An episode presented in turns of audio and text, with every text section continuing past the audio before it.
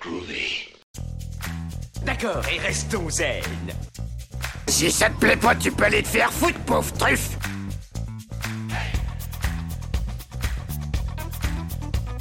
Je vous emmerde. Je rentre à ma maison. Tu me prends le cœur Ça, c'est un couteau. Tu peux lui faire bobo. Tu aimes les films sur les gladiateurs? That's what she said. Yippee pauvre con. Considère ça comme un divorce. Rambo, c'est une pédale.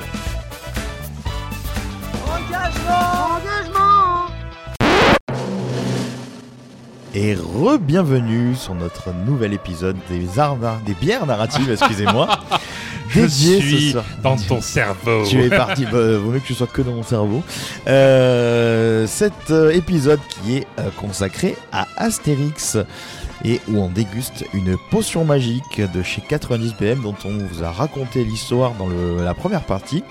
Première partie dans laquelle on vous a également euh, parlé bah, de la BD Astérix, des versions euh, animation, dessins animés d'Astérix. Et comme on avait pas mal de choses à dire sur ce sujet aujourd'hui, on a décidé de couper notre épisode en deux parties Et là, on remet le couvert. On remet le couvert et on va vous parler des films live où il y a, comme on dit, à boire et à manger. Mais c'est pas toujours quand l'appétit va, tout va avec ça, Eric. Exactement, Allez, je te laisse exactement. enchaîner sur les films. Ouais, on a eu droit à 4 et bientôt 5 adaptations live de l'univers de Astérix. Oh mon dieu. Alors le premier, ça sort en 99. Pile 40 ans après la première apparition de ces Gaulois en BD. Hein, la, la BD était, est parue dans Pilote en 59 et le premier film live en 99. Il s'appelle sobrement Astérix Obélix contre César. Il est réalisé par Claude Zidi, un véritable habitué des comédies populaires. C'est vrai. Hein, parce que bah, on parlait tout à l'heure de l'aile ou la cuisse, enfin tout à l'heure, dans le précédent épisode. Oui, pour nous c'est tout à l'heure. Voilà, hein, parce que- ouais. magie du montage Magie du montage. Ah On parlait euh, tout à l'heure de donc au précédent épisode de l'aile ou la cuisse. Eh bien, c'est le réalisateur de l'aile de cuisse qui était en concurrence avec le, le film animé dont on parlait un peu plus tôt. D'accord, ouais, ouais. C'était le tout premier, c'est ça? De mémoire. Lequel Mm, celui-ci dont on De- parle? de- Ah non, c'était le deuxième, les 12 travaux Les d'Astérix. 12 Oui, Ouais, le 12 travaux, ouais. 12 travaux d'Astérix. Et il a aussi réalisé Les Soudoués, par exemple. euh, Ah oui, les Sudoués. Ceux qui passent le bac? Oui, exactement. Il il est a- en vacances aussi, je crois, non? Et ouais, aussi. euh, et ils ont, il a eu un César, Claude Zidi, pour Les Ripoux. Ah oui, les ripoux. euh, Et qui avait eu une suite euh, quelques années plus tard. C'était toi avec Thierry Lhermitte et je sais plus quel était cet Et acteur Philippe très. Et qui? Philippe Noiret, je crois, non? Philippe Noiret, je crois. Ouais, C'est ouais. possible. Ouais, ouais, ouais, je crois. Il était, j'ai- j'aimais beaucoup ce film. Donc, voilà. Donc, c'est lui qui est en charge d'Astérix Obélix contre César, avec un bon casting, mais par contre, niveau critique, euh, ça s'est un peu posé là. Hein. Euh, mais le casting 4 étoiles a sans doute un peu aidé.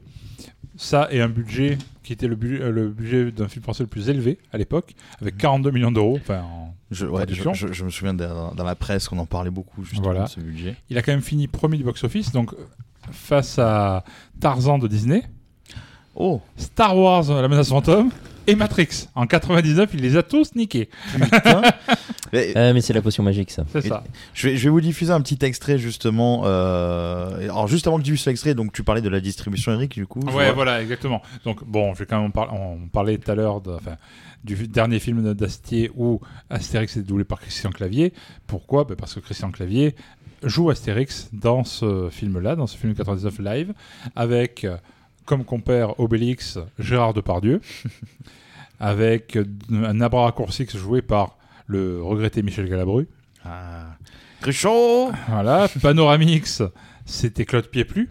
Hein, vous savez, celui qui faisait il, les il Shadocks. est décédé, Ouais. Claude Pieplu Oui. Euh, ah, je me souviens plus. Je sais plus, j'ai un doute. Je, je pense, mais Claude j'ai un, j'ai un il petit doute. semble. J'ai un Il petit me doute. Pardon. Daniel Prévost joue Prolix. Proli- Oh, on n'entend plus parler de Prévost. Euh, vieux. Pierre Palmade, Assurance Tourix.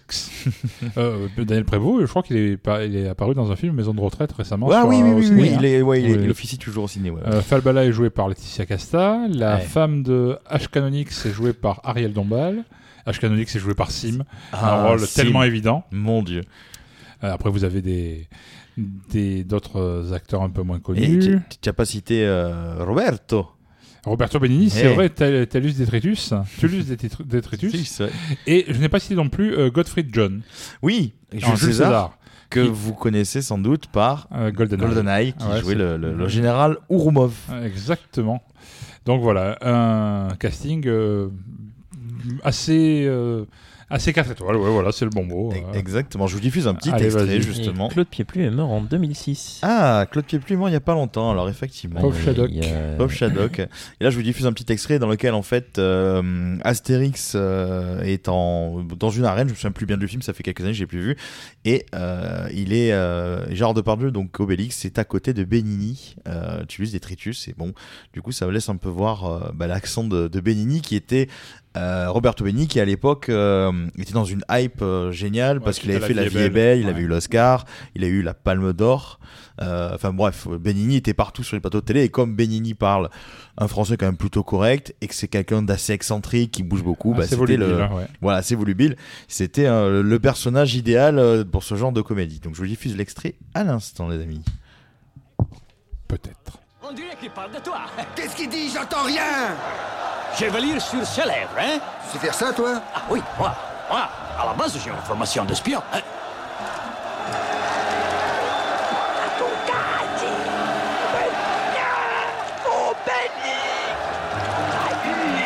Il a dit exactement Obélus, partutatis redevient Obélix, ça urge. Ah, T'es vraiment sûr mais si je te l'ai dit Ah, bon Ah pas mon copain, toi Sinon, tarte ta gueule à la récré. La voix de Depardieu, elle est quand même géniale. Moi, je sais pas vous, mais euh, moi, j'ai, moi, j'aime bien ce premier film. Euh, je sais pas s'il est extraordinaire en soi pour beaucoup, mais moi, je l'ai bien aimé parce que j'ai trouvé que le casting était quand même bien trouvé. Je trouvais que Galabru en a bras raccourcis, que Sim en H Canonix, que Raël Dombas, là, en, je sais plus comment s'appelle, la femme d'H Canonix, euh, La femme. Madame AG Canonix, ouais, elle a pas de nom, c'est- elle doit avoir un nom quand même. Enfin, je, je- je trouve que le, le, le, le casting, Ro- euh, Castaldi, Caius Bonus, euh, etc., je, je trouve que d'avoir ce, ce- enfin, en tout cas, la sélection, le casting, j'ai trouvé qu'il était très bien fait. Et je me souviens quand j'étais, bah, j'étais encore, euh, je devais être adolescent, je crois, quand il est sorti. En 99. oui. 99, Fais ouais, j'étais ado, j'étais ado, ouais, tout à fait. Et- et- jeune. Ce jeune. Et, et je trouve euh, qu'il a doit avoir ses défauts, euh, mais je le trouvais quand même assez fidèle quelque part, un peu à la BD, en tout cas dans le ton. Euh, et, sur, et je trouvais qu'il partait pas en couille dans des, dans des espèces de gags sur enchères ou des trucs comme ça. Même s'il y avait des, des trucs, les effets spéciaux, ils étaient quand même pas si mauvais que ça, parce que euh, bah, Astérix, pour le retranscrire, euh, les, les batailles de Romains avec la potion magique, bah, à l'époque, c'était c'était chaud quand même, encore malgré tout. Enfin, en tout cas en France, aux États-Unis, Voilà, ils l'ont fait, on mais parle d'une époque où il y avait le bullet time de Matrix qui sortait Voilà. sur les écrans. mais Bon, c'était c'était aux États-Unis et c'est pas le même budget, tu vois. Et, euh, et voilà, moi j'ai moi j'ai- pour l'anecdote, moi j'avais bien aimé du coup ce, ce, ce, ce film-là parce que je trouvais qu'il se rapprochait un peu plus du contenu que les, les suites dont tu vas nous dont tu vas nous parler avec Brice. Ouais, bah le, le, le premier film, je trouve qu'il est. Voilà, son casting est assez iconique. Ouais. Ça fonctionne. euh, mais justement, je pense que le l'humour de- du film n'est pas euh, assez bien. Comment dire Assez bien adapté. Ouais. Euh, quand on va parler du prochain film, euh, Astérix Obélix Mission Cléopâtre, euh, il y a eu une, une, une prise ouais. de, de pouvoir de Chabat sur l'humour du film. C'est vrai, moi je suis assez Euh. mitigé sur le deuxième que j'adore, mais je, enfin on en parlera après, mais moi je suis plus mitigé tu Bah, vois, sur le moins, deuxième. c'est moins un Astérix en soi, Voilà, voilà, c'est ça qui me. mais par contre l'humour passe beaucoup génial. mieux en ciné. Et comme euh, adapter c'est toujours trahir, Bien sûr. euh, comme on dit, euh, j'ai l'impression que, et on, on parlait tout à l'heure des films d'animation d'Astier, quand on, on ajoute beaucoup de l'entourage d'Astier, de, de références euh, limite à Camelot, Il y en a une etc. explicite de ouf d'ailleurs. Voilà, bah, ça s'approprie. Mm, mm. ça parle au travers d'Astérix, Ouais. ça donne un humour qui fonctionne à l'écran. Euh, c'est pas genre une BD, Ouais, on ouais, ouais. adapte Euh, et d'ailleurs, on a eu beaucoup d'adaptations de BD très très poussives euh, depuis. Hein, Ah on en parlait tout à l'heure. Michel Vaillant. Euh, euh, même il y a eu Spiro Fantasio, il y a eu Gaston. Je sais pas si vous les avez regardés. J'ai mais- jamais vu Gaston. Je sais que Boulet Bill les- le Bosque, Bill, le petit Nicolas, l'élève du Cobu, les profs. les profs. Gaston Lagaffe qui a, qui a été tourné à Marseille. hein, D'ailleurs, je me Ah suis aperçu de ça euh, tout Mhm. récemment. Mais j'ai au doc. j'ai- pas vu, euh, j'ai mais j'ai lu du coup. euh, je fais une parenthèse, mais tu vois sur Franquin, tu on citait euh, Gaston Lagaffe aussi dans la première partie et l'adaptation du coup là maintenant. Et c'est vrai qu'en ce moment. il y a une grosse polémique qui se fait que ils veulent ressortir les albums du coup de Gaston Lagaffe et la fille de Franquin, je crois, euh, s'y oppose fermement. Oui, parce euh, que son père, son procès. père avait, avait, Voilà, avait explicitement dit Gaston, qu'il n'y ait pas de Gaston euh, voilà. plus, tard, plus tard, après, après ma mort. Bon, sauf que. Après, il y a des droits, Voilà. il y a la truc moral, il y a le truc Exactement, c'est juridique. plutôt, c'est et- plutôt une question éthique qu'une question réellement juridique a priori pour l'instant, Mm, mm, ou une mm. histoire de gros sous, on ne sait pas vraiment, on n'est pas dans le secret Ouais, vrai, de vrai. la négociation en soi. Quoi. Mais oui, le journal Spirou a annoncé, enfin Dupuis par la même, Ouais. A annoncé une, euh, une, euh, une nouvelle, de nouveaux gags de, de Gaston par, euh, je crois que c'est le dessinateur des Nombrils de l'âge, qui doit reprendre euh, la, la série.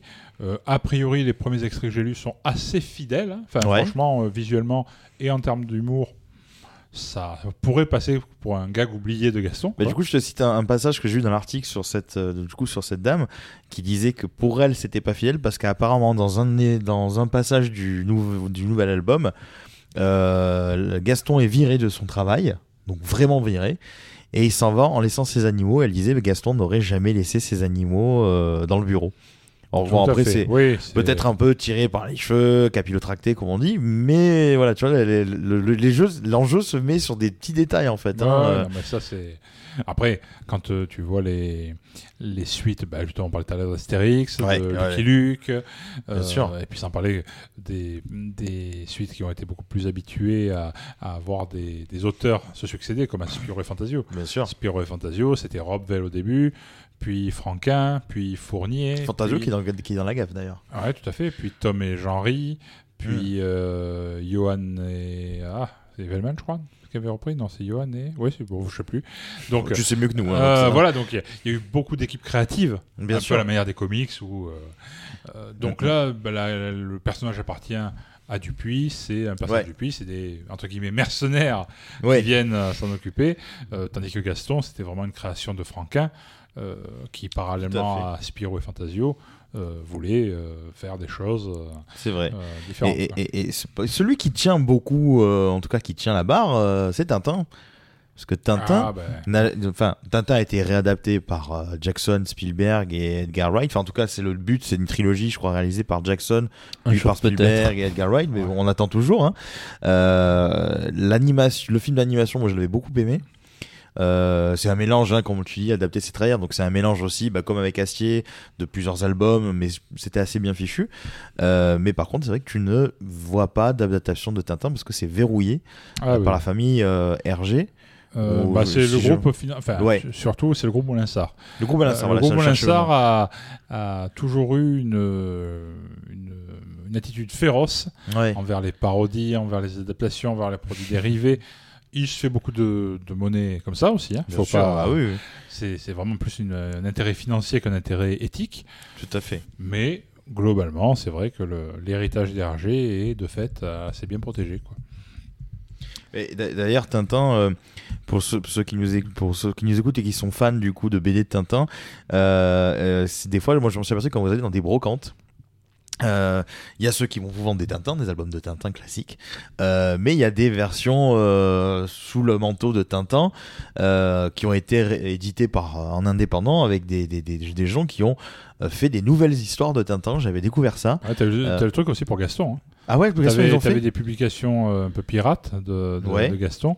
Je crois même que tu as eu, alors je sais pas si ça c'est une, une édition pirate ou un hommage, mais tu as eu Ouais. Baston Labaffe Ah euh, qui, qui était, euh, j'avais vu passer ça. Et euh, après, tu as eu des versions de Tintin ou quoi que ce soit que tu peux trouver sur des sites euh, interdits au moins de 18 ans aussi. Oui, il y, a- il y a des versions effectivement un peu olé olé, hein, bien sûr. Mais euh, bah, parmi là, je regarde vite fait sur un article de, de, de Wiki, euh, il y a euh, par exemple Tintin en Thaïlande, euh, etc. Donc ils ont fait. euh, Alors c'est pas Tintin en Thaïlande, je pense, qui va voir euh, les Monsieur Madame, mais euh, voilà, il y, a- il y a eu plusieurs adaptations et c'est vrai que moi. Au début, je voyais ça et je me dis tiens, ils ont fait des nouveaux Tintins et tout ça. Et puis en fait, non, c'était des parodies. Donc euh, pour les versions euh, tout public, hein, je parle. Donc c'était euh, voilà, c'était assez assez amusant de- d'entendre ça. Et voilà, ouais, voilà, moi j'avais bien aimé. C'est vrai que le, le- le premier était, était amusant. Et euh, quelques Baston, Baston Labaffe, je, me- je, c'est je, je retire ce que j'ai dit. C'était en fait c'était des, un hommage d'autres ah, d'autres hommage. d'autres scénaristes et dessinateurs pour Franquin. Euh, Il y avait des dessinateurs comme. euh, Enfin, des scénaristes comme Edica, t'avais Didier Conrad d'ailleurs, dont on a parlé dans le premier. euh, D'accord. Hein, t'avais François Walteri, celui qui a fait la BD Natacha, t'avais Franck Marjorin, Ah, Natacha, l'hôtesse de l'air. Lucien Je et, et Je ne Manu. connais pas. Ah, c'était. T'avais Razor, t'avais. Euh... Oh, putain, t'avais, t'avais du beau monde sur, cette, euh, sur cet album. Euh, Ah, ça, non, fait, euh, ah ça fait ça fait du monde effectivement et euh, et donc pour revenir à Astérix donc euh, en 2002 Eric il y a la suite donc sortait, la évoquait suite, sortait la suite Astérix et Obélix, Mission Cléopâtre. Il bat le précédent au niveau du budget, on passe à 50 millions hein, d'euros. Ah. Euh, mais le film écrit et réalisé par Alain Chabat, que je considère pour moi comme le masterpiece des films live euh, Astérix, qu'il est excellent euh, obtient également un succès sans précédent pour une adaptation de BD en France. Et, anecdote, à ce jour en 2022, il n'est toujours pas sorti en Blu-ray en France. C'est vrai Ouais, il est- Ni le premier d'ailleurs. je suis Ni, étonné je suis étonné de Obélix, euh, contre César, Ah ouais, plus, pas en. Je suis de Chabat. Ouais, Chabat, pour ceux qui connaissent pas, c'est Les Nuls. Et je vous invite, si vous ne connaissez pas et que vous êtes très jeune, à chercher Les Nuls euh, sur euh, YouTube ou vous, vous tentez de vous procurer Les Nuls l'intégrule. Voilà, vous Euh, et c'est extraordinaire. C'est comme Les Inconnus. C'est des sketchs qui sont pour beaucoup assez intemporels Bah, à mon avis, ceux, ceux des, nuls, des nuls sont plus intemporels que que Les Inconnus. inconnus, où il y avait euh, tourné ménage et Ouais, parce qu'il y a certains, voilà. c'est des choses un peu plus datées sur le. Les, les euh, sketchs des inconnus sont intemporels, mais plus dans leur euh, spectacle. Voilà. Euh, les sketchs spectacles que les sketchs visuels, à part quelques-uns, effectivement, les sketchs visuels, les sketchs télé, pardon. Ouais, télévisuel. Télévisuels, voilà. Les télé, les sketchs visuels, télévisuels. Chabat, Chabat qui est aussi ben, un, bot- un bon pote d'Astier, puisqu'on le retrouve dans, dans Camelot. Voilà, qui, qui est très amusant avec euh, Géraldine Nakache qui joue sa femme. Je sais plus quel Mhm. est le nom. euh, C'est le roi de je sais plus quel truc. J'ai voilà, j'ai en vous diffusant d'ailleurs deux petits extraits de, de Astérix Mission Cléopâtre qui vont euh, refléter euh, de manière audio pour vous le fameux humour que tu vas nous décrire euh, de, de Chabat justement. Bon, la je, vais Chabat. pas, je, vais, je vais pas décrire spécialement l'humour, je te laisserai avec l'extrait. Euh, je vais plutôt parler du film en lui-même et de Bien son, sûr. son rôle un peu, en, en- son succès. quoi. Euh, c'est à ce jour le quatrième plus grand succès du cinéma français dans l'Hexagone. Bon, derrière Bienvenue chez les Ch'tis, Intouchable et La Grande Vadrouille, mais devant Les Visiteurs, Le Petit Monde de Camillo qui tient le lead encore depuis euh, Ah putain quelques années. Et Qu'est-ce qu'on a fait au bon Dieu Ça me fait plaisir. Ah, Dites-vous que. Don Camillo et Fernandel battent toujours Qu'est-ce qu'on a fait au bon Dieu. Attention, Cocorico, putain de voilà. Donc, euh, comme, son comme son nom l'indique, Mission Cléopâtre adapte la- l'album Astérix et Cléopâtre, mais avec la patte Chabat et son humour très Canal+. Euh, il remplace lui-même euh, Godfrey John dans le rôle de César C'est vrai, putain. et enrichit le casting avec de nombreux acteurs issus de l'écurie Canal+, auréolé de son premier succès, Didier. Il y Ah, a, Didier on retrouve euh, ouais. bon, de l'écurie Canal+, euh, la plupart des Robin des Bois, quasiment tous, à part une, je crois. Euh, hein, Pierre, Pierre, enfin, Pierre Non, y François sont Martin tous. Laval. Non, Ils y il y en a une qui est pas, je ne sais plus laquelle. Ah, la, rou- la rousse, je l'ai vu, moi, il me semble. hein. Euh, Je sais plus comment ça je sais plus. il On retrouve, euh, ben, eh, on retrouve en narrateur Pierre Tchernia. Ouais, c'est si vrai. on dit. On retrouve vrai. Chantal Lobby. euh, Il y a Jean-Paul Rouve. Il y a Marina Foïs. euh, Gérard Damon, Darmon avec mon beau-fils. Gérard Darmon. Euh, Alain Chabat, donc César. Vous avez Jamel Debbouze, numéro 10. C'est vrai, bah oui, qui joue un Pile, pile dans la hype. euh, de ouais. l'époque, quoi. Maurice Barthélémy, on, en, on parlait des. Oui, oui, oui. Euh, Il y a. Edouard Baird. Et mm, oui, Norbert en haute Norbert. évidemment, oui. Et Joël Cantona, alors, les jeux d'air de Gaulle. Il y a beaucoup de caméos. Hein, voilà, il y a- Ouais, ouais. il y, a Mousse Diouf, euh, on voit Mousse Diouf. Euh, voit... Monsieur F- non, je crois que, euh, oui, il y a Mousse Diouf. Baba, il joue le, le pirate, tu sais, Ah, qui est sur oui, la oui, oui. vigie. Non, je pensais pas à Mousse Diouf, je pensais à Fred Testo et Omar Sy. du SAV d'émission qui Ah. ont été coupés. Tu le vois dans le DVD. Ah T'as ouais une, euh, t'as une scène coupée euh, où, où- Ah, il joue des peintres. Je vois dans le, le truc que tu nous as mis, il peint des hiéroglyphes. Il y a, il y a, il y a Gad Elmaleh, euh, mais qu'on ne voit pas. Euh, on, le, on entend à peine et on le voit dans une ombre de dos. Euh, tu l'entends juste faire Imhotep, Imhotep, et c'est Gad Elmaleh qui avait le, le caméo euh, caché. C'est un peu Ouais. comme ils aiment bien faire au ciné aux États-Unis également. Donc euh, ouais, c'est vrai qu'il y en avait beaucoup. J'avais Kassovitz, je vois sur la liste, bah, Bakri qui commente le reportage sur la Voilà. langouste, T'avais Emma Decaune qui joue la secrétaire de César. Emma enfin. Decaune, euh, Et t'avais- Bellucci en Cléopâtre. Ouais, voilà, surtout. Bien Et sûr. Bernard Farcy en Barbe Rouge. Oui, oui, oui. Pour ceux qui ne voient pas qui est Bar- euh, Bernard Farcy, si vous avez vu les films Taxi, c'est le commissaire euh, principal dans Taxi. euh. Konnichiwa Voilà, c'était lui. Voilà, voilà. Donc, bah, on va, on va peut-être écouter un extrait. Eh bien, euh, je vous ou fais. deux, du coup. Bah oui, je vais vous faire déjà un petit extrait d'une minute euh, avec bah, Darmon déjà. Et le deuxième, on va écouter celui avec euh, le, le plus célèbre avec Edouard Baird, justement. Oui, qu'est-ce que je vous sers? Je vais prendre un Imhotep. Rien que ça, ça me tue. Je voudrais que tu t'occupes d'une petite affaire pour moi. Pas de problème, patron. Je dois tuer qui? Non, personne, on va tuer personne. Voilà deux Imhotep. On va arrêter la construction du palais. Ils attendent des pierres qui doivent arriver du sud, par le Nil. Débrouille-toi pour que ces pierres n'arrivent jamais au chantier. Pas de pierres, pas de construction. Pas de construction, pas de palais. Pas de palais, Pas de palais. pas de palais. Tiens, voilà de l'or pour régler cette histoire. S'il y a trop, tu me ramènes la monnaie, hein Le, T'es mal le rat, comme on dit chez nous. T'es mal la taille du rat. Arrive et t'étéquer.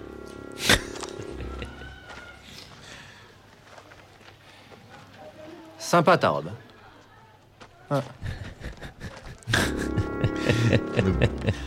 Darmon, euh, avec aussi une scène avec Darmon et Debouze qu'on pourra pas vous diffuser en extrait parce qu'elle est très visuelle du coup. Quand ils font, un- quand ils se battent avec Debouze, Ah c'est oui, c'est oh, putain. extraordinaire. cette scène. Mais tout est, beaucoup de choses sont cultes dans. Et alors moi j'ai une anecdote d'ailleurs. Vous savez dans, dans Astérix Mission Cléopâtre et dans Astérix et Cléopâtre à un moment donné. Donc un des, euh, un des méchants enferme euh, nos Gaulois dans la pyramide et écrit ce tombeau sera votre tombeau. Et euh, il y a quelques années, il y a quelques années, je suis à Rome avec ma compagne. On a un guide franco francophone et, euh, et on fait on visite des catacombes. Donc euh, on a des catacombes parce que ma compagne est dans l'archéologie funéraire, donc c'est ce genre de truc qu'elle aime bien visiter quand on fait de l'archéologie, tout ça. C'est sympa les vacances. Ça, bah, non, mais non, c'est archéologie bière avec Elodie, c'est ça qui est très bien. Mais du coup, on est dans ces catacombes, il nous fait rentrer dans une pièce, le mec. Et d'un coup, je vous jure, il ferme la porte et il hurle Ce tombeau sera votre tombeau Et il se casse, le mec, quoi. Et il se casse, et nous, on est mort de rire. Et en même temps, il va revenir. Si deux secondes après, il est revenu, il a ouvert, il fait Ah, j'adore faire cette blague. euh, vous avez dans Astérix euh, Voilà, le mec, voilà. C'était c'était extraordinaire, tu vois. Donc, euh, on- j'ai eu cette blague dans des catacombes à Rome, c'était marrant. Euh, C'était deuxième la extrait. blague catacombe. C'est la blague à, la blague à tombe. Euh, et deuxième extrait, donc alors, c'est un extrait qui dure 4 minutes, mais j'ai raccourci justement pour alors le fameux passage avec euh, notre ami Baird. Et je crois que cette scène est une improvisation d'Edouard Baird, il me Tout à semble. fait. Il paraît, ouais. Et c'est très très Tout le monde lui parle de cette impro. euh, Ah bah oui, mais en même temps, c'est c'est une prouesse quand même absolument géniale. Voilà l'extrait du coup. Scribe. C'est lui qui scribe tout. Imhotep pas vous C'est une bonne situation, ça, Scribe Mais vous savez, moi je crois pas qu'il y ait de bonnes ou de mauvaises situations. Si je devais résumer ma vie aujourd'hui euh, avec vous, je dirais que c'est d'abord des rencontres.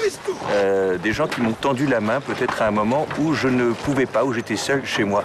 Et c'est assez curieux de se dire que les hasards, les rencontres forgent une destinée. Parce que quand on a le goût de la chose, quand on a le goût de la chose bien faite, le beau geste, parfois on ne trouve pas euh, l'interlocuteur en face, je dirais, euh, le miroir qui vous aide à avancer. Alors ça n'est pas mon cas, euh, comme je le disais là, puisque moi au contraire j'ai pu, et je dis merci à la vie, je lui dis merci, je chante la vie, je danse la vie, Euh, je ne suis qu'amour.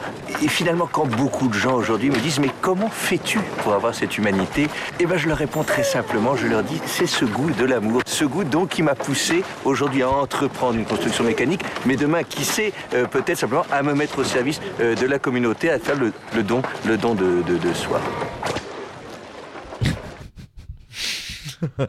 Donc, alors, euh, chapeau à Debouze qui est derrière Bert, qui regarde le sol. Et tu sens que Debouze se retient de rigoler en fait tout le long. Après, tu vois bien qu'il y a des coupes avec clavier et tout qui, bon, qui regardent ça. Mais à mon avis, ça a dû, ça a dû Ouais, être très, très être difficile de se contenir pendant que, que Bert improvisait. Donc après ce film-là, donc il y a eu une suite, euh, Eric, beaucoup moins glorieuse. Beaucoup, beaucoup moins glorieuse. Euh, C'était. Ça, c'est sans doute parce que le lion ne s'associe pas avec le cafard. Totalement. tout à fait, tout à fait. La suite moins glorieuse en 2008 avec le troisième opus Astérix aux Jeux Olympiques. Alors, pour euh, rien que les réalisateurs, ça place un peu le sujet. Il est, il est ré- co-réalisé par Frédéric Forestier et Thomas Langman.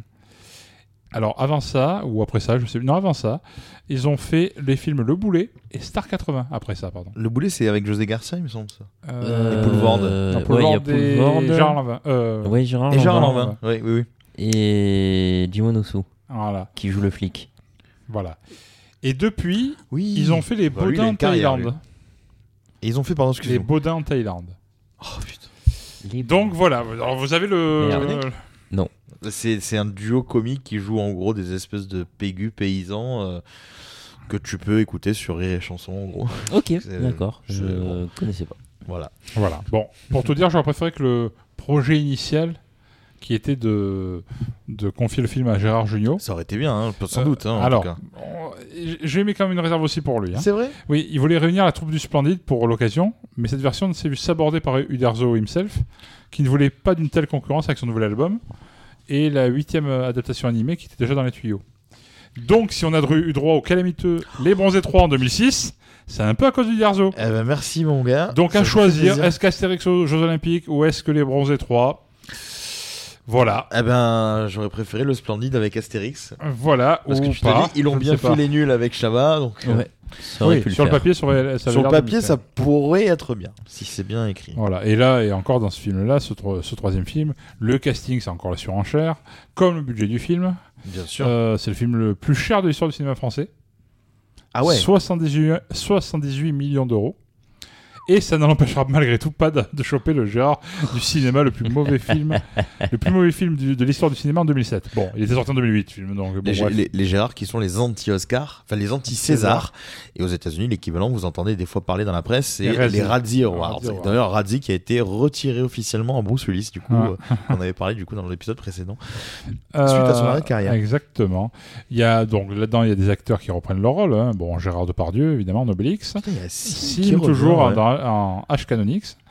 Euh. Jamel, de, Jamel Debbouze en numéro bis. Euh, il y Ah, a, il reprend son. Je l'ai pas vu. Hein, je- Ah, je- il je- y a Jean-Pierre Castaldi qui reprend un rôle similaire à celui de Caius Bonus, euh, mais qui s'appelle Castaldus au générique.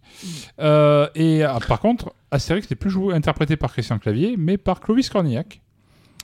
Euh, Il y a. hum, Ah bon? Enfin, euh, ah bon, jouer chaque. Mais qu'est-ce qu'il y a hum, Bon, vous en avez marre, vous voulez Ouais, jouer des rôles, euh, d'autres rôles, quoi. Il a lu le scénario Peut- ça doit peut-être être ça. ouais. doute. ouais. Euh, Ou il était vexé par rapport à Gérard Jugnot aussi. Ça peut être aussi une ça peut prise être de oui, il est position. peut-être parti hein. pour euh, faire Bronzé 3, du coup. Bien sûr. C'est une question d'agenda. Euh, Claude- après Claude Pied, plus, puis Claude Rich, Panoramix c'est interprété maintenant par Jean-Pierre Cassel. Et ça sera finalement son dernier rôle. Dommage. Euh, Au revoir. après Alain Chabat et Godfrey John, Jules César, c'est Monsieur Alain Delon. Oui. Euh, Michel Galabru est remplacé par Eric Thomas en tant qu'Arbara Coursix. Assurance Tourix, qui était joué par Pierre Palmade dans le premier film, est remplacé par euh, ici est remplacé par Franck Dubosc. Bon, c'est kiff kiff les deux en fait. Et à la place de d'Ariel Dombal en Madame H. Canonix, c'est Adriana Carambeu. J'aurais... Ariel Dombas a été parfaite dans ce rôle, dans ce Ouais. rôle pardon. Elle est tellement barrée cette femme. Et dans le rôle du méchant Brutus, enfin l'antagoniste de, de nos Gaulois, c'est Benoît Poulvorde qui, euh, qui joue dans, dans le film. Et là aussi, il y a beaucoup de caméos. Ouais. Michel Schum- Michael Schumacher, Zinedine Zidane, Tony Parker, Amélie Mauresmo. Euh, c'est en fait tout ça c'était pour une une euh, association, enfin l'Institut du cerveau et de la moelle épinière. Et c'est au profit de cette organisation que tous les, Ah. tous les caméos de, bah, de Schumacher et de, de Todd, de Jean Todd. Jean Todd, que Ah. pour les, les amateurs de F1, on voyait souvent le dimanche pour les départs de Grand Prix. Voilà, c'est pour- comment vous regardez les départs de Grand Prix avec votre daron à la télé. Voilà, voilà. Donc, euh, bon, rien de bien mémorable, honnêtement, de ce film. Choumix. Euh, ça a plutôt fait un, Un un flop, four. un four, ouais. Euh, niveau critique, je crois qu'il a un ou un et demi sur Allociné. Enfin, voilà, il a vraiment. C'est pour ça que j'en ai aucun souvenir en Bah, fait. Je, je t'avoue, j'ai vu la bande-annonce à l'époque et. Et j'ai vomi. Et, Ah ouais, mais- et pourtant, je me fie jamais trop aux bandes annonces, tu vois, parce que des fois. euh, tu pourrais là- croire qu'un film est bien, quoi. Voilà. Alors là, j'y suis pas allé et quand j'ai vu les critiques, voilà, c'est comme Morbus là, actuellement au cinéma. J'ai voulu y aller, j'ai lu les critiques, je suis bon, mais je le verrai chez moi. Moi, je le verrai peut-être pas, tu vois. J'ai Ouais. déjà fait l'erreur deux fois pour Venom 1 et Venom 2. Je, Je- n'ai pas vais vu Venom en 2, alors, euh, enfin, je le vois. Ah, jour, j'ai vu ouais. Venom 2, je pensais qu'il pourrait pas être pire que le premier. Et pourtant. Et pourtant, il est bien pire. Pas pire, bien pire. Bon, passons. Euh, euh, allez, on va finir avec le quatrième film d'Astérix Obélix live. Astérix et Obélix au service de Sa Majesté. Il est quand même un peu meilleur que le précédent. Hein. Ouais. Euh, on n'est pas au niveau du deuxième film. Mais là, la réalisation a été confiée à Laurent Tirard. Laurent Tirard, c'est celui qui a fait les adaptations du Petit Nicolas. D'accord. Le Petit Nicolas euh, en film. Et récemment, Le Discours. Je sais pas si vous avez Le vu ce- discours, ça me parle, le, Le discours. discours. Ben, le nom me parle, mais je, je remets pas avec, du tout. euh, c'est comment il s'appelle ce euh, ah l'acteur Ben Benoît Magimel Benoît Delépine non Lavergne Lavergne Benoît Lavergne euh, qui euh, qui se qui a son beau-frère qui est joué par Ken Kojandi qui lui propose euh, de faire un discours euh, au mariage. Mmh. Voilà. Euh, non, alors je ne l'ai pas. J'ai entendu parler dessus. ici. Voilà. C'est Kojandi, adapté, euh, adapté d'une BD aussi donc. euh, Ken Kojandi, c'est, euh, pour ceux qui ne connaissent pas, c'est bref. Exactement. Donc voilà, donc c'est lui qui réalise ce, ce film et donc euh, il a déjà adapté le petit Nicolas, donc il, a- il est déjà un peu familier avec le L'adaptation de BD. l'adaptation de BD, l'adaptation de BD de René Goscinny. Pour le Oui, coup. en plus. Euh, là, il adapte Astérix chez les Bretons et chose étonnante pour un film français, il y aura même des copies 3D en salle. Je sais pas si vous vous souvenez. Et il a été diffusé en 3D, il a ça été diffusé en 3D dans les cinémas. Je l'ai pas vu non plus, le deuxième. Voilà. Et bon, là encore, pour ce quatrième film, le casting évolue. Notre cher Scribe devient Astérix. Ouh Ouais, c'est- une bonne situation, Scribe, visiblement. hein. C'est vrai que c'est n'importe quoi quand il pense. quand même. voilà.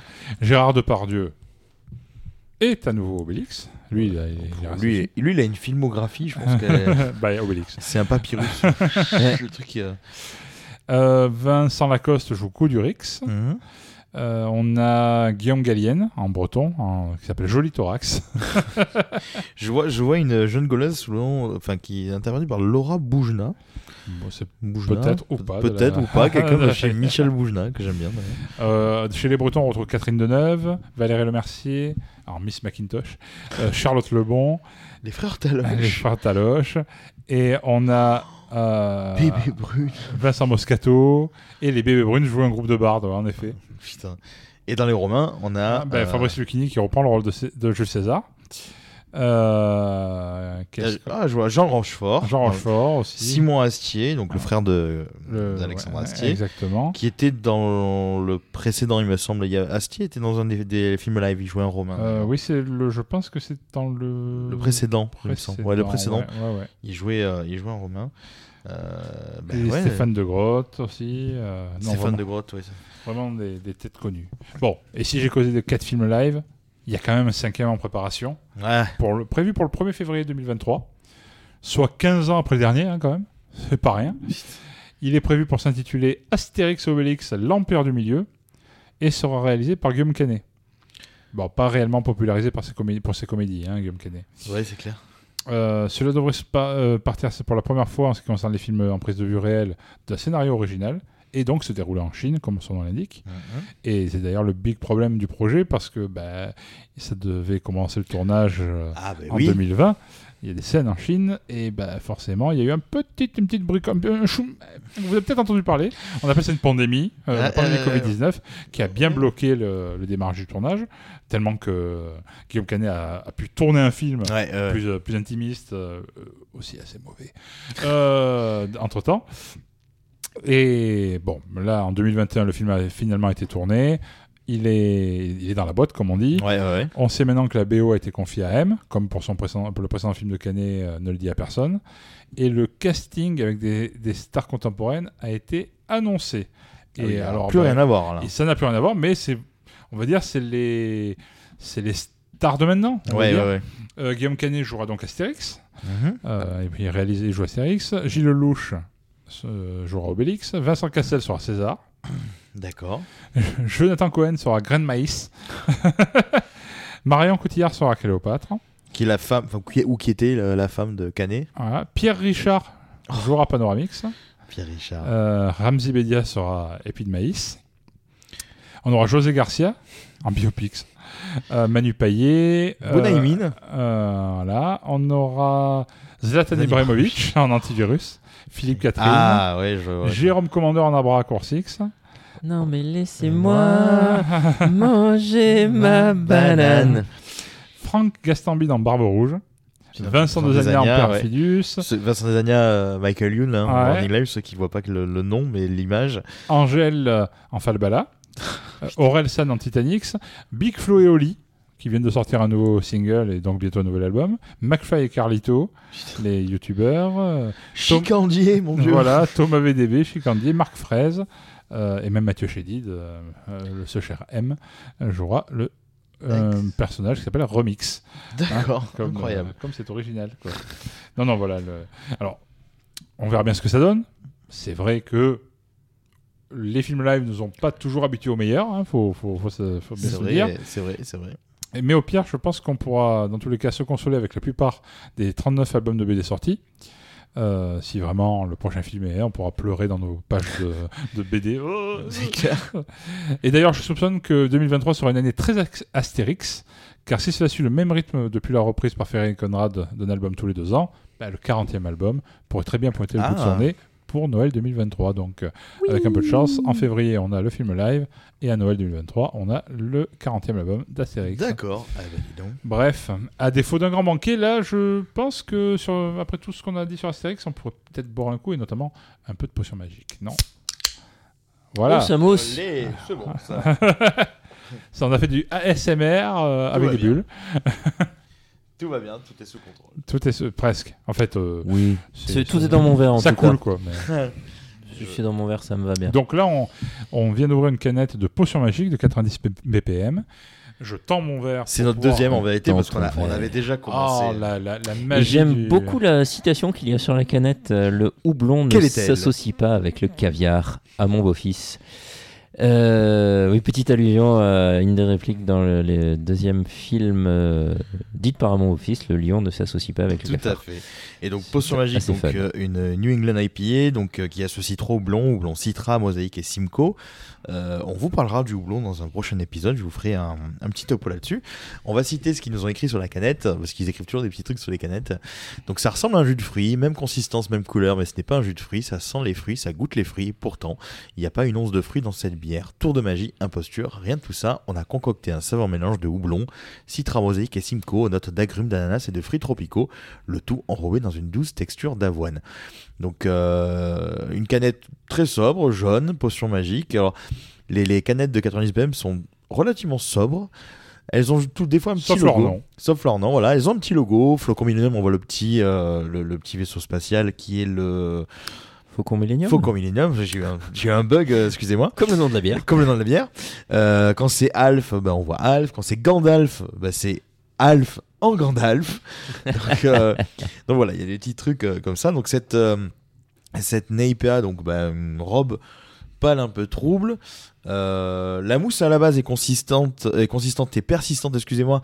Mais comme c'est la deuxième versée qu'on a partagé en trois, effectivement, la mousse est un poil moins tenue sur cette deuxième canette. Et, euh, et effectivement, comme ils le disent dans le dans leur description, ça sent évidemment le fruit, le jus de fruit notamment, euh, qui est la carte de visite en général des NEIPA. Et c'est vrai que c'est euh, les NEIPA, c'est quand, quand je bah, bah, pas, pas plus tard qu'hier, du coup, quand je, faisais le service au bar, euh, quand les gens me demandaient de décrire une NEIPA, je leur disais ça goûte le jus de fruit, ça va vous faire penser du jus de fruit, il n'y a pas de fruits à l'intérieur. Les premiers sceptiques vous diront bah non, je préfère peut-être autre chose. Je dis bah je vous fais tester. Et ben ça a pas loupé puisque euh, dans la soirée, on a fait tomber un fût de on a ouvert un deuxième fût de et le deuxième fût de il est déjà à moitié euh, fini. Donc c'est un style vraiment qui est très populaire et quand il commence à faire euh, chaud, comme là en ce moment chez nous à Marseille, peut-être chez vous ailleurs en France Sauf ou, à ou Lyon. au-delà. Sauf, sauf à Lyon, on, on s'est chopé la, la neige et tout ça quand on est monté au Lyon Bière là, il y a 15, 15 jours. On était il y a 15 jours. 15 non jours, ouais. Il y a 15 jours déjà. Euh, c'est quand l'année prochaine? C'était notre Disneyland à nous. Euh, donc voilà, c'est c'est un, style qui, euh, que moi j'affectionne particulièrement. Peut-être même plus que euh, cette surenchère houblonnée qu'on a de, de, de Dipa, Tripa, Kipa. Kipa me fait beaucoup rire d'ailleurs.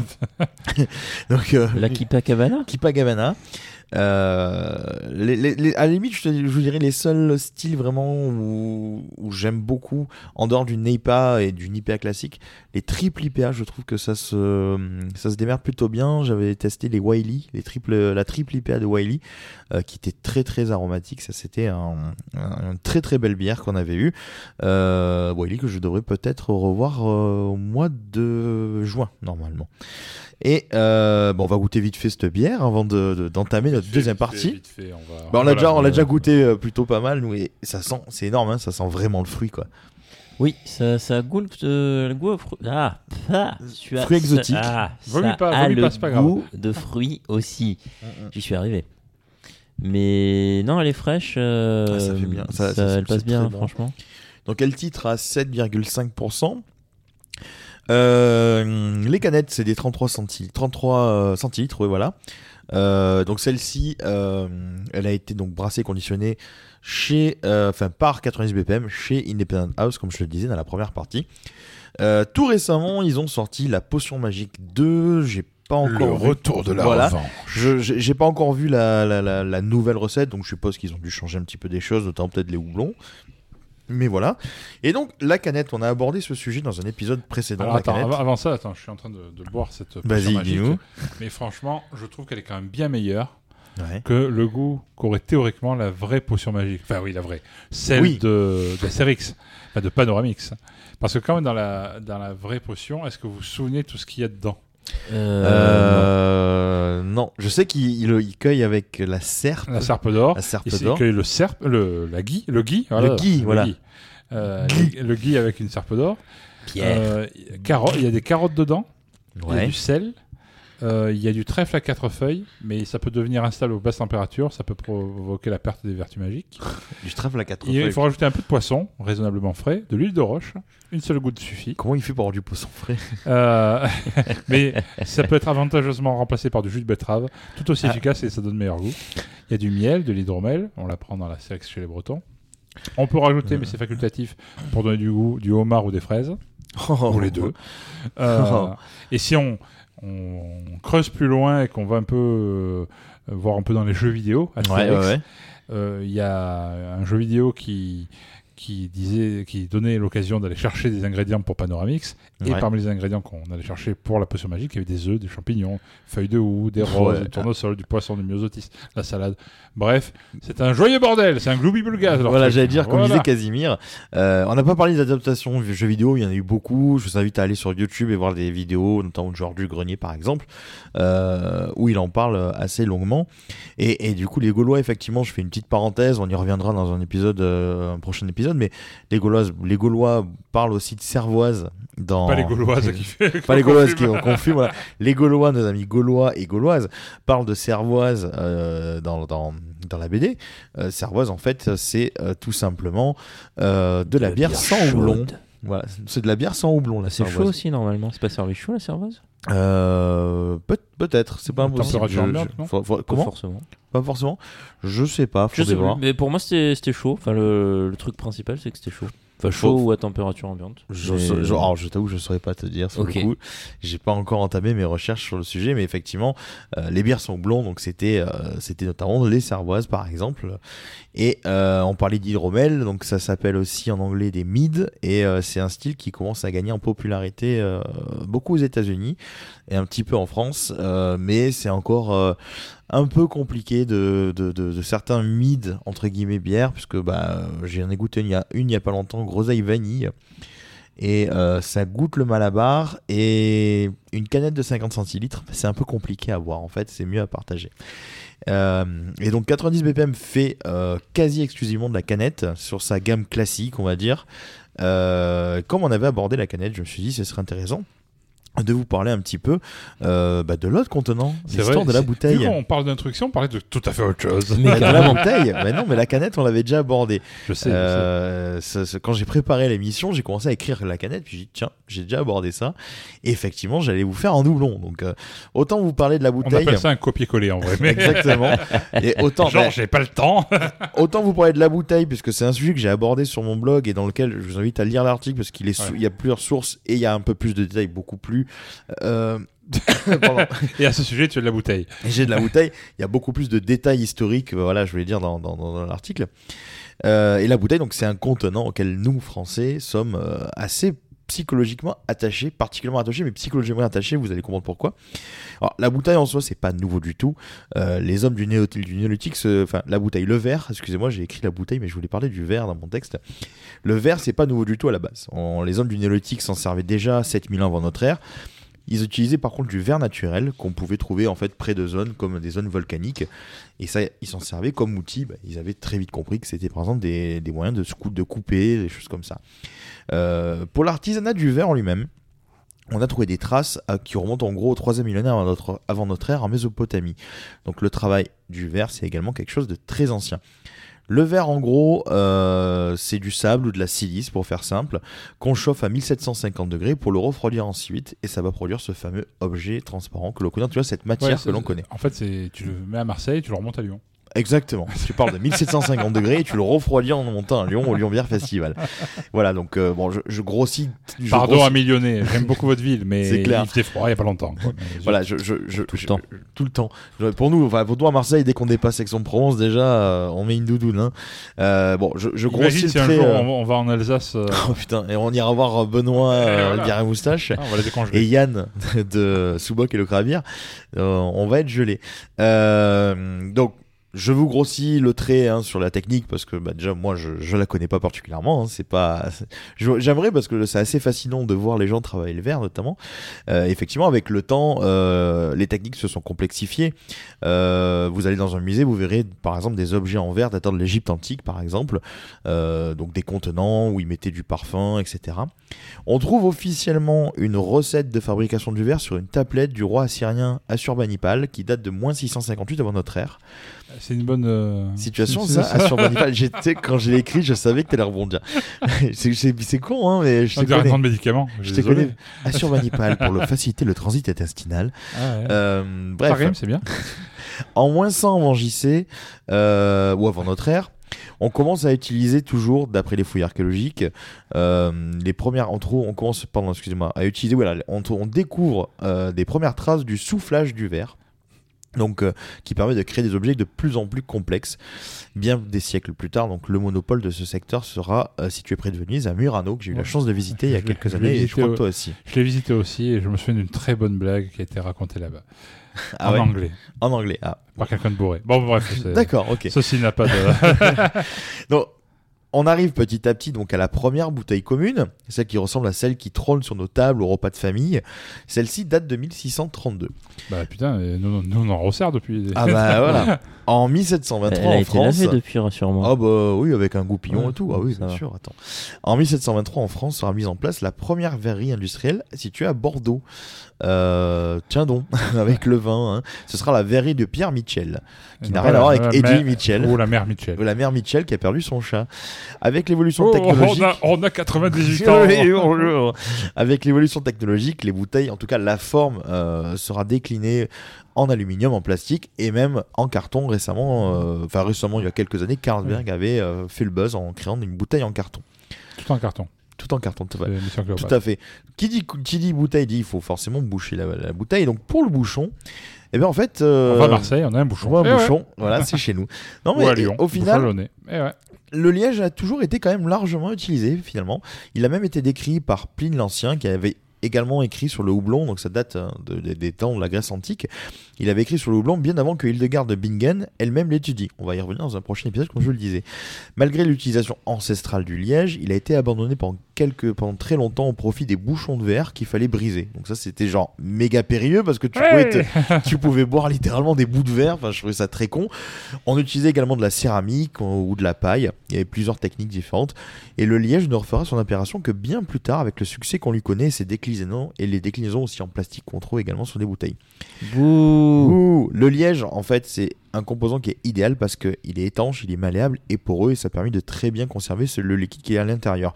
Le monopole du liège aujourd'hui, euh, en tout cas de production de liège euh, jusqu'à présent, en tout cas, jusqu'à sauf si la Chine a pris le dessus, mais en tout cas, vous le retrouvez beaucoup, beaucoup euh, de liège du côté de Lisbonne. Euh, c'était les Portugais qui avaient jusqu'à jusqu'à il y a très longtemps le, le monopole de production de liège. Alors je sais pas s'ils l'ont toujours. Euh, je me méfie toujours de l'empire du milieu justement euh, s'ils n'ont pas déjà euh, pris le dessus. Et euh, bah, vous, quand vous avez vos bouteilles, vous n'avez pas forcément des bouchons de liège, à part si vous êtes sur des bouteilles type des gueuses ou des vieillies en barrique par exemple. Nous, on a la capsule. Alors la capsule, c'est beaucoup plus récent, c'est né en 1882 grâce à William Painter, qui est l'homme derrière le plus gros fabricant mondial d'emballage métallique à ce jour, la Crown Cork and Seal. Très vite, tous les fabricants de soft l'utilisent, donc Coca, etc. C'est plus facile à déboucher qu'un bouchon de liège. Ça nécessite pas forcément un outil tel un tire-bouchon. euh, et la capsule est devenue forcément la reine du marché de fermeture de bouteilles au détriment du liège qui se cantonne quasi exclusivement au vin et comme je quelques bières spécialisées ou encore des champagnes et divers autres mousseux. Mais Alors du coup la question qu'on se pose aussi c'est est-ce que la bouteille en fait au niveau de la bière ça a encore de l'avenir? Alors il y a plusieurs arguments, genre oui, car théoriquement c'est peu coûteux et facile d'accès quand on débute, malgré le fait que euh, le verre a augmenté de 40% suite au conflit actuel en Ukraine et en Russie. Si vous référez à l'épisode précédent, on avait, parlé de l'augmentation des matières premières notamment. Euh, une capsule, ben, ça coûte pas très cher. Euh, une encapsuleuse non plus. Alors qu'une canteuse, une encanteuse, c'est euh, assez hors de prix quand on débute dans le brassage amateur, par exemple. Ensuite, les pays viticoles n'ont pas franchi le pas de la canette. Il y en a quelques-uns qui commencent à franchir le pas de la canette. J'ai vu une canette française de vin et c'était pas un vin dégueu. Les Américains, ça fait quelques années qu'ils le font. Euh, pour nous, c'est synonyme de sacrilège le vin en canette, mais en vrai, c'est euh, ce que je dis, c'est un effet psychologique et marketing. Euh, nous, en France, on n'est pas très orienté canette. Il n'y a pas beaucoup de brasseries, en tout cas, qui font la canette. Il y en a de plus en plus, hein, euh, mais il n'y en a pas tant que ça. Les Italiens, c'est pareil. Les Italiens, c'est encore pire que nous parce que les Italiens, ils font des bouteilles très stylées. Ils ont des styles de bouteilles vraiment bien à eux. C'est bien sur le design. C'est chiant quand t'es caviste parce que pour les rentrer dans le frigo, bah, c'est chiant parce que c'est, il faut que tu modifies ta taille parce que les goulots sont pas forcément, les cols et ça sont pas forcément de la même taille. Mais peu à peu, la canette va prendre son envol pour plein de raisons qu'on avait citées dans l'épisode dans lequel je parlais de la canette parce que bah, c'est plus facile à transporter, plus léger et, plus, on peut mettre plus de volume. Tu as plus d'espace pour illustrer. C'est plus simple à recycler également. Euh, tu n'as pas besoin de décapsuleur. Euh, ou de briquet ou de stylo ou autre, tu as juste à, utiliser tes doigts si tu as des doigts. Euh, oui, parce que sinon mains. t'es dans la merde, mais tu peux utiliser tes dents si tu as des dents. Euh, donc ça protège beaucoup mieux la bière. C'est aussi, il y a c'est aussi, comment dire, euh, beaucoup plus solide. Tu fais tomber ta canette, euh, tu as plus de chances de pouvoir boire ta bière quelques heures après qu'une bouteille que tu fais tomber et qui est inexorablement pétée par terre. Et c'est plus simple à ranger. Comme je dis, en, tant que caviste, bah, tu peux euh, les ranger plus facilement, les empiler par exemple, euh, dans tes étagères. Bref, il y aura toujours un réel débat. Euh, mais rappelons aussi que beaucoup de brasseries font désormais également une très large gamme en canette, notamment pour les styles qui se gâchent rapidement, comme les Bella, en l'occurrence avec notre bière du jour, l'année IPA, puisque les IPA se gâchent assez vite, et les blondes au bout d'un an, mais les IPA se gâchent en moitié moins de temps. Par contre, tout ce qui est gamme produit en barrique, des Stau, des Imperial Stout par exemple, là, on passe sur une mise en bouteille parce que le travail fourni est plus long, plus fastidieux, et on retranscrit mieux ce type de bouteilles qui sont des bouteilles un peu digestives ou même des bières de table. Euh, on le retranscrit mieux euh, sur une table avec une bouteille qu'avec une canette. En gros, la canette, c'est plus pour vous détendre un apéro. La bouteille, ça va plutôt être le genre de truc que vous allez mettre pour un accord mais bière sur votre, euh, sur votre euh, Table. Table, voilà, pardon. je, cherchais, je cherchais mes mots. Je vais, je vais jouer table. Voilà. En 5 Camoulox. Et donc, euh, maintenant qu'on a euh, terminé Qu'on ce... est épuisé, qu'on est épuisé par, par euh, Astérix. par Astérix. Nous, nous, on a la potion magique, certes, mais elle n'a pas le même effet que non, ça sur non, Astérix. elle, nous, elle nous endort, mais Non, pas nous endort. Elle nous, elle nous stimule les papilles. bah, elle nous endort dans le bon sens du terme, j'allais dire. Tu vois, je- tu te sens bien, c'est bien, tu vois, ça, ça te calme. Et du coup, euh, bah, du coup, moi, je n'ai pas eu le temps de faire un quiz cette fois-ci. Et, donc, Brice, moi, j'ai un un, faux quiz euh, Ah, qui un- un est faux- à peu près prêt. un faux quiz. Ah, Oui, faux un faux près. quiz. Alors, j'ai essayé de faire du, du Grégory. euh, mais je sais pas si je vais être aussi bon. Ça, ça sera du petit. Et Oui. voilà, ce sera au moins du petit Grégory, dans le pire des cas. Euh, donc, euh, je vous ai fait un quiz à l'arsenic euh, parce que je sais que vous aimez beaucoup. Voilà. Alors, Brice, dans un petit plat à part, qu'est-ce qu'on met? Alors, part du dans sang de un lézard. petit plat à part, qu'est-ce qu'on met? Euh, Pas du tout. Donc, je vais vous décrire des films où ça parle d'empoisonnement. Oh, j'aime bien. Ça va être compliqué peut-être. C'est- Oh non, pas forcément. Vrai Je- non, j'ai pris des trucs. euh, Tu nous as pas fait une, une ours avec des Non, films qui datent non. des années 40 Non, non, non. Mais il y aura peut-être une petite surprise à la fin si vous êtes, si vous êtes euh, Ah. performant. Euh, donc le premier film euh, date des années 2000. Ça, c'est joué par une ancienne prostituée qui trouve un travail euh, chez un avocat. Lucie. Euh, non, pas du tout. Non Hum, Non euh, une ancienne prostituée dans un film des années 80. Julia Roberts Voilà. Ouais. Pretty Woman Euh, voilà, mais donc le film où- de Steven Soderbergh. Steven Soderbergh. Euh, Où elle euh, trouve par hasard en tant Erin qu'archiviste- Brockovich. Voilà, tout à fait. Ah, oui. Bien oui, ouais. oui, oui. Ah oui, en Il est plus- sorti dans les années 90, ce film. Et ce film est sorti en 2000. En 2000 même. Ouais, ouais, tout de ouais, tout début 2000. Je l'ai vu au cinéma, je savais pas quand. Il me semble qu'elle avait eu un Oscar pour ça, ou elle a été nominée, il me semble. Euh, elle a peut-être été nominée, ouais, c'est- j'avoue que. Elle a- et- Et nominé. Et nominé Patrick. le dit. Erin Brockovich, elle était, euh, enfin la, la, la Erin Brockovich initiale, elle était toujours avec des, des gros décolletés bien plongeants et tout ça. Et c'est vrai que pendant Oui, le film, dans le film, il avait coup, adapté euh, euh, du même genre. euh, C'était, c'était amusant à voir quoi. C'est, bah c'est, ouais, c'est, de l'acting. Ils ont bien retranscrit en tout cas le, le personnage d'Erin Brockovich euh, qui arrivait à ses fins. Je sais, je sais pas si en fait le fait qu'Erin Brockovich portait des décolletés plongeants, il me semble peut-être, je crois que c'était fait exprès pour arriver à ses fins parce que je, je crois qu'il y a un truc où elle disait bah en gros euh, les mecs c'est des gros faibles et Oui. donc euh, ils voient une paire de nichons et en fait euh, Ils disent oui. et puis ils disent oui ils perdent leurs moyens et j'arrive plus facilement à leur faire cracher le morceau à leur faire cracher les infos quoi Deuxième film qui date de 2005, donc on y retrouve une fausse égyptologue, le créateur d'une, comment on dit, d'une, d'un service secret britannique, et ces deux personnes s'associent pour faire tomber un fabricant de vaccins. C'est basé sur un bouquin en partie, euh, en partie sur un bouquin de John le Carré. John Le Carré Le carré, je connais la top. euh, ouais Mais c'est pas René. la top ouais. Non, la top mais John gros, Le- gros, gros. John Le- Euh, tu dis une égyptologue, euh, une fausse égyptologue? Une fausse égyptologue. Fausse- euh, une fausse égyptologue. Oui, parce qu'elle n'est pas vraiment égyptologue, en fait, elle est archiviste. Ah, euh, Ben- Ben- Benjamin Gates? Non, Non. rien à voir. C'est pas la momie? Si. plus. Ah, ben, si Si c'est la momie. La- Ah, non, c'est pas la momie, c'est l'actrice. C'est une fausse Ra- égyptologue Rachel- Ah, qui s'associe avec le créateur d'un service de secret britannique. ah, alors c'est Raquel Weiss Oui. et avec euh, créateur des services secrets britanniques Michael Caine, Non. euh, Colin Firth, Non. euh, Ralph Fiennes, Oui. Ralph Fiennes, Ouais. Kingsman, Euh, voilà. voilà. Raquel Weiss et qui Et et, ils vont faire tomber un fabricant de vaccins. euh, après le film, je vois pas. Non, Ah, non bah, c'est The Constant Gardener. Ah, bah, je ne connais 2005. pas. Je l'ai pas vu. Eh ben, je n'ai pas eu non Euh, plus. Je ne C'est l'ai de pas qui, vu ça non plus. C'est de... c'est deux personnes de connues, parce que je n'ai pas noté le nom, donc je ne le connais pas. Après, peut-être Ah ben, on va a dire que c'est des de Steven films. Soderbergh, voilà. Euh, Fernando Meirelles. Ok. Mais alors, je ne sais pas ce qu'il a fait d'autre. Je peux te dire ça. Filmographie, réalisateur, euh, qu'est-ce qu'il a fait de connu? Qu'est-ce qu'il fait Eh ben, il a pas fait grand-chose. Euh, La Cité de Dieu, ça me parle comme film. Oui, euh, 2002. je, je, je vois le- le- l'affiche avec un petit Euh, garçon black qui tire, euh, qui a une arme pointée, je crois. Ouais, c'est ça que j'ai en Il tête. paraît que le Et film est très bien. Après, le reste, par contre, euh, Non, bah, je ne connais pas.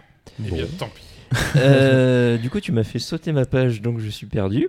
Ah, c'est bah. pas grave. Nous allons passer donc sur un autre film avec euh, Scarface et Maximus Decimus Meridius, le commandeur des armées du Ah. Nord et général des légions Félix, qui Donc, sont en lutte contre le consortium des cigarettiers. Alors on a De Niro et Russell Crowe. Hmm, non, Butler Scarface. Ah non, euh, Hein Al Pacino. Al Pacino. Ah oui, Al Pacino, ouais, pardon. Al Pacino. Al Pacino et euh, Maximus Decimus Meridius. Russell Crowe. Voilà. Al Pacino et Russell Crowe. Le film me parle. Et le film me parle. Le film me parle. C'est Euh, sorti dans les années 2000. Le Y a- film me est-ce- parle Enfin, aussi, c'est sorti en visuel, 2000, euh, pas dans les années 2000, c'est sorti en 2000. Euh, J'ai noté ouais. 2000. Est-ce qu'il y a non, il y a pas Jérémy Renner dans ce film? C'est réalisé par Michael Mann. Ouais. Il y a, non, pas Jérémy Renner. Michael Mann. Il y a pas non, c'est pas. Mais il y a Al Vin. Pacino. Il y a pas Vin Diesel. Al non Pacino, suis oui. Parce que je sais qu'il y a un film avec Vin Diesel où il, euh, où il joue un mec justement. Michael Mann, il a fait quoi? Il a fait Hit.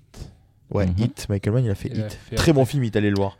Très bon film, tout à fait. C'est le Il fusillade a- extraordinaire. Ah, je me souviens. Euh, putain, je, je, je, euh, je- le- le- en fait, je vois, le, je visualise euh, euh, en gros le Ouais, truc, Tu mais vois le truc, mais tu- le nom ne revient ouais. pas. le nom me revient pas du La Oh. ne se fait pas. La connexion. tout. Le La- monde ne suffit pas. Ça, c'est James Bond, je suis con. la- le lien, la, La- la connexion. Non, non. Non, non. la- Vous êtes loin. Je mime mal, je sais. Ouais, on a perdu le Time's Up la dernière fois, tu me diras. Forcément. Non, vous donnez Non, votre non, pas au du- chat, ouais, pas moi, du la- tout. Révélation. Révélation, d'accord. Tu, Euh, mimes très mal la révélation. Je mime très mal la révélation. voilà. Mais oui, oui, j'ai entendu parler de ce film, effectivement, mais je, je, je l'ai pas vu non plus, effectivement. Eh ben, on s'empoisonne, la vie. Hein. Eh bien, ouais. Un autre film, donc c'est le meilleur jardinier de Mars qui se confiait, Seul sur Mars? Non. Matt Damon. qui se confie, tel un canard, au docteur Samuel Beckett. Un encore un film de Soderbergh sorti en 2009. Matt Damon et Scott Bakula. Voilà, tout à fait, monsieur Ouais. suit. Mais. euh, Je Euh, Scott donc en fait Bakula. le film euh, il- c'est donc euh, Matt Damon qui va se confier à Matt un agent du. FBI pour euh, Suburban parler des... le Suburban Icon non il va se confier à un agent du FBI pour euh, dénoncer... dénoncer les agissements de la multinationale agroalimentaire pour laquelle il travaille Euh, sur un- le cartel de la lysine additif alimentaire Oh putain, ça me dit rien non plus. ça. non plus On arrive à trouver les noms des acteurs. Hein, Ouais. euh, mais- là vous êtes bon là-dessus mais alors. Mais euh, voilà, c'est. Pourtant, je fais pas exprès de me dire, je ne vois pas de film qui parle d'empoisonnement, mais. pourtant- ben, je, je crois que j'ai pas vu beaucoup de films euh, d'empoisonnement. Je me suis souvent empoisonné en regardant les films. Euh, bon, tu peux dire que t'as vu des films de Luc Besson, donc. mais, mais ben, j'ai vu Lucie, quoi. surtout. mais euh, Un C'est un poison. d'empoisonnement un peu. comme un autre. Eh oui, c'est un poison. hein. tu, tu, avec Scott Bakula, Oui. Ah bah là, euh, non. Non, moi je sèche, perso. Non, tu euh, sèches, toi aussi. euh, ouais, c'est un film de, de qui De Steven Soderbergh, encore une fois, 2009. Casse les couilles, lui, euh, trouve pas ses films, lui. ouais, Matt Damon. parce que Pourtant, j'adore le Matt film Damon. est euh, adapté du best-seller d'un journaliste du New York Times qui s'appelait comme le film. Donc je ne peux pas vous le donner Ah, le nom. euh, Est-ce J'ai dû est-ce voir que passer. est-ce que c'est le, pré- est-ce que c'est le prénom de, de fabricant de t-shirts qui a réussi? Hein? Non. Smiley? Non. Euh, Ou alors j'ai pas la ref. ouais. Mais non, je pense pas. Non? Ah, moi, ça me dit absolument rien. Enfin, je, mais je, je pense que tu vas me dire le titre. Je vais dire oui, j'ai dû voir passer ce, ce, ce Oh, film dans des, dans, ouais. euh, dans des revues, dans des Bah, journaux. Steven mais, euh, Soderbergh, euh, de bons acteurs. euh, Oui, voilà. Donc, euh, ouais. c'est, tiens, pas pas un truc qui s'appelle Chez Non. Chez, Chez. Chez, qui veut dire oh, j'en sumérien. Oh, Chez. Euh, non, pas du tout. Non The Non. Informant. Ah putain, oui. Ah, bah voilà. Oui, oui, oui, oui, oui, oui, oui. The Informant. Ouais, j'ai, j'ai voulu voir ce film en salle et je l'avais raté et j'ai, bah, plus jamais pris l'occasion de, le- de le revoir. D'accord, oui, oui, oui, oui, tout à À fait. voir, il est pas mal. Ouais, c'est rigolo, ouais. C'est pas ce film où il a pris du poids? Euh, sur les images que j'ai devant les yeux, il est pas spécialement Ah non, c'est dans Suburban Icon alors. Euh, C'est ouais, Suburban euh, où il a Suburban, pris, euh, il a forcé. il a forcé, ouais. Euh, dernier film euh, qui est plus récent, donc il date de 2020. Ouais. Donc peut-être que vous le trouverez plus facilement. donc on a Hulk qui s'associe à Catwoman, même si c'est pas du tout les mêmes euh, écuries. Bruce Banner et Michel Pfeiffer. pour euh, combattre. euh, Dark Waters. euh, oh. Oui. Alors là, respect. Je- voilà. Oui, Donc, oui. euh, il s'associe Ah, attends, pour. euh, c'est Michel Pfeiffer ou c'est Anna Tawai C'est Anna Tawai. Anna Tawai. D'accord. Voilà. Eh ben, C'était sur euh, une pollution suite à une, euh, une industrie chimique qui enlève Ouais, celui-là je voulais le voir, je l'ai raté aussi, celui aussi, celui-ci au ciné. Euh, en parlant de- de- d'em- d'empoisonnement, euh, les mangé bretzels que tu as les bretzels que, les bretzels que tu as mangés, j'ai connu. Si vous mangez des pizzas Vitoni, c'est les œufs Kinder en ce moment aussi. Comme Euh, vous avez été bon, j'ai quelques questions supplémentaires. Allez, vas-y. Sur ce quiz On a euh, encore- arsenic. Vas-y, on a encore un peu Alors, de temps. quel est le symbole chimique de l'arsenic? Euh, le même symbole que le pudding. Le même symbole que le pudding Presque. Non. Euh, non, je sais pas. AS. AS, ok. Voilà. Oh, on- je pense qu'on va être très, je vais être très mauvais sur ce quiz là. alors. Quelle est la série chimique Est-ce que c'est un gaz Est-ce que c'est un machin Est-ce que c'est un L'arsenic euh, Arsenic. Liquide, non Liquide, je dirais. Eh bien non, c'est un métalloïde. C'est un métalloïde, l'arsenic Oui, c'est du solide, c'est un rocher. Enfin, c'est un D'accord. rocher, c'est un... Non, c'est super mal. Voilà. Euh, quel est le danger potentiel de l'arsenic La mort. La mort. un léger accès de mort. Voilà, c'est toxique, tout à fait. Euh, quel est euh, dans un gros bol de strychnine Qu'est-ce qu'on met De quoi Dans un Euh, gros bol de strychnine. Mais non Non Ah bon Euh, Bon voilà, c'est fini. Oh Ce bah sera tout pour aujourd'hui. Eh ben merci. C'est moi. rien. Euh, je, je crois que j'avais j'avais parlé de cette série. euh, je sais je sais pas si je l'avais eu en Rocco dans un épisode précédent, mais je ne crois pas. Du coup, ça sera peut-être ma Rocco du jour. Voilà, donc il, il- il fait une- il annonce sa, sa J'en ai- reco, j'ai deux Rocco en ne sachant pas euh, ce qu'il a fait sa reco déjà. J'ai non mais j'ai un gros doute, mais j'ai une autre Rocco. Je sais que je l'ai pas faite celle-ci, donc. euh, Allez, ben. Donc du coup, c'est Eh l'heure ben, de reco. Tu Bon. peux y aller. Eh ben écoute, euh, pour coller au thème des empoisonnements, euh, parce que je suis plus sûr de l'avoir faite la dernière fois, mais ou de l'avoir peut-être juste évoqué, euh, et euh, je comptais dès que j'ai le temps écrire pour les arts narratifs sur, sa- sur cette série sur Disney qui s'appelle Dopsic avec Michael Keaton. Pour tout dire, je crois qu'on en a parlé, mais je ne sais pas si c'était devant un micro ou devant une bière. non, je ou crois devant les deux. Et je, ouais, mais je crois pas que j'en ai fait une reco, du coup j'en profite, c'est quand j'avais la deuxième, elle sera très rapide la deuxième. Euh, mais Dopsic avec Michael Keaton, qui en gros, cette série, elle raconte euh, les excès, je sais plus quel était le médicament, euh, qui était très utilisé aux États-Unis pendant euh, des années, dans les années 90, si ma mémoire est bonne. Euh, c'était un antidouleur.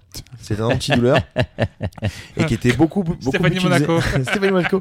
Non, mais qui était très utilisé dans, dans l'industrie minière, enfin, tous les milieux en gros ruraux américains, euh, tous les gens qui travaillaient dans les usines, qui avaient bah, du coup des boulots très physiques, euh, et qui, bah, forcément, pénibilité du travail oblige, euh, tu te retrouves à avoir des, des, des douleurs chroniques après.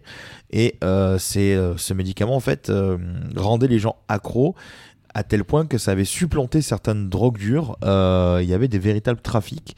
Et la multinationale pharmaceutique derrière tout ça, donc la méchante multinationale pharmaceutique, donc c'est pas Umbrella Corp, hein, mais c'est une autre, euh, s'est retrouvée à payer une des plus grosses amendes jamais données euh, à une industrie dans le monde. Et Michael Keaton, il campe un médecin qui bah, qui donne du coup ce- ces médecins, ces médecins, ces médicaments à ses patients sans savoir les effets secondaires. Et lui aussi sombre en fait peu à peu dans le dans le même schéma euh, que ses patients avec cette drogue. Et donc on suit le parcours de ce à la fois de Michael Keaton on voit aussi le parcours bah, de, des commerciaux euh, de cette multinationale. On a la version de ceux qui vont euh, vendre à tout prix parce que la boîte met les bouchées doubles les bouchées triples même pour pour les en gros les forcer à vendre. Et on a aussi ceux qui se donnent un cas de conscience et qui décident un petit peu de revenir en arrière. Euh, et puis on suit également une partie, donc il y a des retours, euh, des flashbacks euh, dans tous les épisodes où on voit ce qui se passe bah, au sein de la multinationale et le grand patron qui est campé par, je ne sais plus, je, je connais pas l'acteur, mais il joue très très bien cet acteur. Et voilà, c'est une série que je recommande qui, je crois, en 8 ou 10 épisodes sur Disney. Euh, alors, Michael Stuhlbarg, celui qui campe le, le, le, le- patron du il y a Rosario Dawson et on voit également Will Poulter avec Michael Keaton. Will Poulter qui joue un des euh, commerciaux qui se repent en fait euh, de, ça. Et c'est une super série. C'est pas une série très drôle, euh, par contre, c'est une série qui est très bien foutue, très bien filmée, qui est très prenante. Moi, je me suis régalé à la, voir. Et je vous la conseille fortement. Et ma deuxième mini roco, c'est juste, voilà, j'ai terminé hier, avant-hier, la deuxième saison de, de Space Force. On en avait, je crois, parlé. Euh, sur Netflix, donc euh, série de Greg Daniels avec Steve Carell euh, et Ben Schwartz qu'on a pu voir aussi dans Parks and Rec, qui est aussi un des acteurs fétiches de Greg Daniels. Et c'est une une, une série, la première saison, j'étais un peu mitigé, mais c'était amusant. Bon, la deuxième saison est un peu mieux que la première, voilà, mais c'est pas du, du The Office. Voilà, ça c'est pour moi. Et vous, alors, euh, au lieu de vous gosser comme des, comme des cons, quels sont vos recos, les amis Euh, je ne- je- je- J'aurais bien aimé recommander ce que Nonours m'a envoyé comme photo, mais en fait, je pense que ça n'existe pas. Mais c'est tellement génial, c'est juste. euh, fabuleux, Oh, quoi. j'aime beaucoup. C'est- J'aime beaucoup aussi. Bible 2. C'est voilà, la Bible 2. Euh, pas du tout. Euh, mais du coup, j'ai perdu ma reco. Oui, je. Je crois Je que. cherche ma reco je- encore. je- non, je- je- j'ai ma reco parce qu'en fait, j'ai re-regardé quelques épisodes de Black Mirror et il me Ouais. semble qu'on ne l'avait pas recommandé. Non. Non. Eh bien, donc, je vous recommande Black Mirror. Euh, Surtout si vous aimez les cochons. Voilà, surtout si vous aimez les cochons. J'ai jamais eu l'occasion de regarder. C'est- Tout le monde m'en ah, ben, le premier épisode, tu c'est- ouais, je voilà. le premier épisode est avec le cochon. Ah. Euh, donc en fait Black Mirror parce que du coup c'est une critique de la société moderne avec les écrans noirs, donc les écrans, téléphone, tablette, euh, télé, etc. Et donc en fait c'est assez bien foutu. Euh, Ouais. ça, hum, ça, ça- ça croque bien la, la société, je trouve, euh, au niveau des comportements. D'accord. C'est assez malsain dans certains épisodes. Où Tu, tu, as, dis tu ouais, as testé ça- l'épisode interactif qu'ils avaient fait alors j'ai testé l'épisode interactif, c'est génial. J'ai passé des heures dessus. Je crois que j'ai pas tout fait, mais j'ai passé des Ah, heures dessus. C'est quoi C'est sur Netflix C'est sur Netflix, ouais. En fait, la, la série était anglaise. Il y a eu trois Ouais. saisons, je crois. Puis ça a été racheté par Netflix qui a produit trois autres saisons. Alors, je trouve que les saisons produites par Netflix sont un peu moins bien. Euh, ça Moins re- jusqu'au boutiste. Voilà, moins jusqu'au boutiste. C'est re- étonnant parce que Netflix en général ils mettent le paquet. euh, Ouais, mais Bah, ils vont pas aussi loin que ça sur le, le ouais, c'est en fait. plus consensuel en fait. C'est Ah. plus con- Ça reprend un peu Dommage, des, ouais. des idées qui étaient déjà abordées dans les précédentes saisons, les précédents épisodes, Euh, parce que chaque épisode est indépendant. Le, le Ah, seul, d'accord. le seul lien, C'est vraiment le, c'est c'est vraiment le- et- et- l'écran et- en fait. et donc ouais, donc c'est pas cette série. Ah non, je confonds alors parce que j'avais une, une série. Ah non, je confonds avec euh, celle des des sœurs Wachowski. Ah, Euh, Sense8. Sense8, d'accord. Ouais, est- c'est- Ouais, ouais, on va Rien parler à beaucoup de Sense8 et de Black Mirror, mais je savais plus qui fait qui était. quoi. Mais ouais, non, mais du coup, ouais, du coup, les, les dernières saisons, c'est un petit peu moins bien, mais ça reste quand même euh, dans l'esprit. Et certains épisodes sont quand même vraiment malsains où tu dis ça, C'est waouh, quand même. C'est cette série qui te qui fait un peu la critique euh, de, de ce qui se passe en Chine avec les notations sociales. Alors, en fait, Il y a un épisode sur ça. Il y a un épisode sur ça, mais c'était avant que ça sorte en Chine. Oh putain, d'accord. en fait, il y a plein Ah, d'épisodes. c'est pour ça qu'on entend parler de Il y a plein d'épisodes où tu vas te dire putain mais ouais ça c'est comme ça et en fait quand tu regardes les dates Ouais, c'était avant. avant. que ça arrive et en fait c'est là où ils sont très forts au niveau anticipation Ah ouais. et Un petit peu d'autant comme plus- le roman 1984. où- d'autant plus malsain en fait que, Ah ouais. euh, Ouais, c'est une sorte je de ouais. prospective. euh, Ouais. Tiens, je testerai avec plaisir. c'est c'est Pas très optimiste. c'est un Ouais. futur proche sans être un futur Ouais, proche ouais. en fait ça se passe maintenant mais des fois tu as des technologies qui sont assez avancées genre t'as un épisode où ils ont des implants euh, et en fait ils enregistrent tout ce que tu vois et tout ce que tu entends en permanence dans On chaque appelle ça un personne. C'est ça. Et en fait, c'est vrai que c'est c'est jamais ni tout blanc ni tout noir en fait. C'est Ouais, vraiment ouais. pas- c'est la technologie quoi. En fait, ce que tu Putain, en fais. c'est c'est c'est c'est vraiment bien foutu. ouais, c'est une dystopie qui tend un petit peu vers la réalité au final Voilà, sur ouais. certains trucs. C'est- Ah ouais, c'est c'est pas mal. Ça. il, pou- il pousse un curseur un peu plus loin pour pouvoir te faire réfléchir Ouais, Voilà. sur un élément, un élément du, quotidien lié aux technologies. Mm. je vois, d'accord. Cool. Et Bah, vraiment tiens, bien, Je ouais. testerai alors. Et toi alors, euh, Nounours? Eh ben, moi, c'est un comics. Un comics qui vient de La sortir. Bible 2 Non, pas celui-là. Vélocipastor. Un comics qui vient de sortir en VF chez 404 Comics. Mhm. Que d'ailleurs, je vous recommande en général ce que fait 404 Comics. D'accord. Euh, bah, comme le marché de la BD est assez saturé et le marché du comics aussi, il a trouvé une niche qui est assez intéressante, c'est de faire des beaux livres en fait, de beaux livres mais en sens d'objets. D'accord. Euh, il prend du soin sur le choix du papier, sur le, la reliure, sur le, les, euh, enfin, des, des questions d'imprimerie plus que Ouais, ouais, ouais. pour faire un objet qui est sympa. Et souvent, il sélectionne, enfin, je pense que pour l'instant, j'ai quasiment tout ce qu'ils ont sorti et Ouais. ils- tout ce qu'ils ont sorti, ils sélectionnent euh, très finement leurs titres. Et là, en l'occurrence, c'est un titre qui s'appelle Everything. Ça a été, c'est écrit par Christopher Cantwell et c'est dessiné par, euh, alors, je connais pas le prénom, mais c'est E.G.N. Culbard. Ouais. Et ça raconte l'histoire des habitants d'une ville, la ville de Holland, petite ville du Michigan, qui voient leur quotidien bousculé par l'installation d'un grand magasin. un grand magasin qui s'appelle Everything. Ouais. Euh, où l'on peut trouver, et surtout, on peut, on, peut, tout- on peut tout trouver, et surtout le bonheur. C'est un peu une critique euh, assez évidente du consumérisme. Ouais. Euh, c'est un univers décalé, c'est, ça fait un peu penser à, à du Twin Peaks, avec un côté un peu inquiétant, un peu, un peu Mhm. bizarre, euh, Ouais, ouais, ouais. et- etc., etc., avec des, des événements étranges qui se passent. Dans l'un des premiers épisodes, il y a un mec qui, a- qui fait une combustion spontanée. euh, Ah ouais. Il y a des trucs un peu gore. Mais là, tout ça dans un truc où, où tu sens que le grand magasin, le supermarché en Ouais. question, enfin, le- et c'est un peu le grand méchant, mais tu sais pas comment, pourquoi euh, ça vient. Et Ah putain, enfin, ça je laisse. sympa, il faut- ouais. Et c'est des destins croisés de certains personnages. Ouais, ouais, ouais. Ah, ça a l'air cool, ça.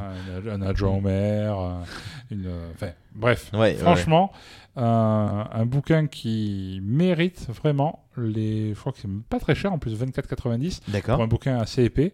Euh, une traduction qui est assez bonne. Ouais. Euh, notamment sur. euh, chez Everything, vous avez tout. Enfin, vous avez Everything.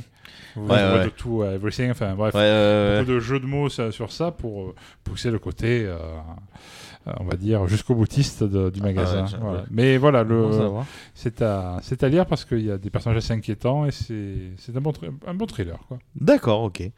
Bah écoute, sans doute il sera bah, adapté parce que ils aiment bien adapter les, les comics comme ça. D'ailleurs, euh, moi j'ai vu, euh, je- j'en parlerai peut-être au prochain épisode. euh, j'ai commencé à regarder le premier épisode de Pam and Tommy sur euh, Disney Ouais. sur la fameuse histoire de la sex tape de Tommy Lee et Pamela Anderson. Je dois avouer que Sébastien Stan en Tommy Lee, il est assez bluffant. Alors, j'ai vu le premier épisode, on voit son cul dans tout l'épisode, c'est assez drôle. Et l'actrice qui joue Pamela Anderson, le nom m'échappe. sur- Lily James. Lily James, qu'on a pu voir dans Baby Driver. Euh, je sais pas comment Et ils dans ont. Downton ils- Abbey. J'ai jamais vu Downton Abbey. Mais je sais pas. euh, le, le, le- enfin, au niveau des heures de maquillage, en tout cas, qu'elle a dû euh, faire à la fois pour le visage, mais aussi pour les prothèses, euh, les prothèses mammaires, parce que euh, c'est Lily James, tu dis, elle Oui, s'appelle? elle a, elle a aussi joué d'ailleurs, on, en, on en a déjà parlé, Ouais. dans Mamma Mia 2. Ah, elle a joué dans, euh, dans ça Ouais, elle joue la- le rôle de, de- de- euh, plus jeune. Quoi. D'accord, parce que je, je- je trouve que l'actrice, elle est extrêmement bien grimée. Euh, visage et, et poitrine, parce que c'est un des arguments, entre guillemets, euh, les, les plus... euh, On se demande pourquoi t'as lancé l'épisode. Les, les plus costauds de Pamela Anderson. Et c'est vrai que tu, tu, tu vois la manière dont elle est grimée, c'est assez impressionnant. Tu, tu, tu vois, c'est un peu comme le costume de Thor quand il est fat dans, dans Avengers Endgame. Euh, tu as l'impression que le mec euh, a juste grossi un peu comme ferait un Christian Bale euh, Mhm. exprès pour le rôle. Euh, tu as la limite de poser. Moi, je te jure, j'ai vu euh, les quelques les passages où il y a Pamela Anderson du coup dans l'épisode. Je me suis littéralement posé la question. Est-ce qu'elle s'est vraiment genre, genre tu sais, le, la acting studio comme ils font Ouais. des fois certains Est-ce qu'elle s'est mis des implants à la Pamela Anderson ou est-ce qu'ils ont mis un, un costume, une prothèse? Donc euh, évidemment, ils ont mis une prothèse, mais c'est hyper bien fait. Tu as 16 Green dedans. qui, euh, avec, qui, qui- qui est excellent dedans pendant l'épisode que j'ai vu et tu as aussi euh, euh, putain, Euh, comment il s'appelle? Ron Swanson euh, dans Parks and Rec le nom, le nom de l'acteur m'échappe euh, à force Seth Green? Le, le loup-garou pas Seth Green, Seth Rogen, chaque fois je confonds. Ah, Seth Rogen, ouais. Seth Rogen. Euh, voilà, bah, voilà, voilà, j'ai vu le premier épisode, c'était assez fun, donc bah écoute, je vais continuer ju- jusqu'à jusqu'à la fin. Et, euh, et puis là, j'ai commencé aussi, euh, je pense que vous aussi, Moon Knight. Et écoute, je suis pas Ah, déçu. ouais. Je suis pas déçu de Moon Knight. Je, on en parlera peut-être plus tard, hein, mais. Je euh, connais pas assez le personnage pour vraiment savoir si c'est fidèle. Alors, le côté euh, personnalité, Fidèle, je sais pas, personnalité euh, multiple, oui. C'est très bien fait la manière dont il y a Euh, le- le- les passages ouais, entre les personnalités. que je sais et que beaucoup reprochent à la série, mais je n'ai pas encore lu sur Ouais, les, ouais. les comics qui étaient liés à, À Moon c'est Knight. que le personnage, euh, la version de Moon Knight en costume, Ouais, Mr. Moon Knight. n'est pas Mr. Knight et n'est pas censé être un comic relief comme dans la série. Ah, d'accord. Donc, euh, je sais que ça gueulait un peu. J'attends. C'est des adaptations. Pa- hein. Pa- Panini va rééditer. Ah, des comics tu m'étonnes. Attention, méfiez-vous, attendez. Enfin, non, maintenant, quand vous écouterez ça, ça ira. Mais là, euh, Oui, là, au, moment, que ce sera- au moment où on enregistre, on est euh, mi-avril. Ouais. Euh, les comics qui devaient, qui devaient sortir pour le lancement de la série ont été retardés à cause du crise de papier, etc. Enfin, je vais Mhm, passer les mhm, détails. Écoutez l'épisode précédent. Post-pandémie, quoi. On en parle. Et, euh, et de fait, les, les seuls euh, volumes de Moon Knight disponibles actuellement, c'est pas les meilleurs euh, titres D'accord, ouais. Il y a la version de Je- Jeff Lemire qui devrait sortir, et une autre, je me souviens plus, je- ça me revient plus, l'autre auteur qui a fait. Hein, il y a deux gros volumes à 30 ou 35 euh, euros qui doivent sortir fin du mois, début de l'autre, Ouais. et qui, là par contre, ben, là où on apparaît Mr. Knight, enfin, bref, Ouais, ouais, ouais. Tous, euh, Ah, c'est, c'est, euh, moi j'ai bien aimé. Après, euh, je suis toujours des fois un petit peu mitigé avec euh, les univers de Marvel où en gros t'as des extraterrestres et puis d'un coup bah, t'as des dieux égyptiens qui apparaissent, Ouais.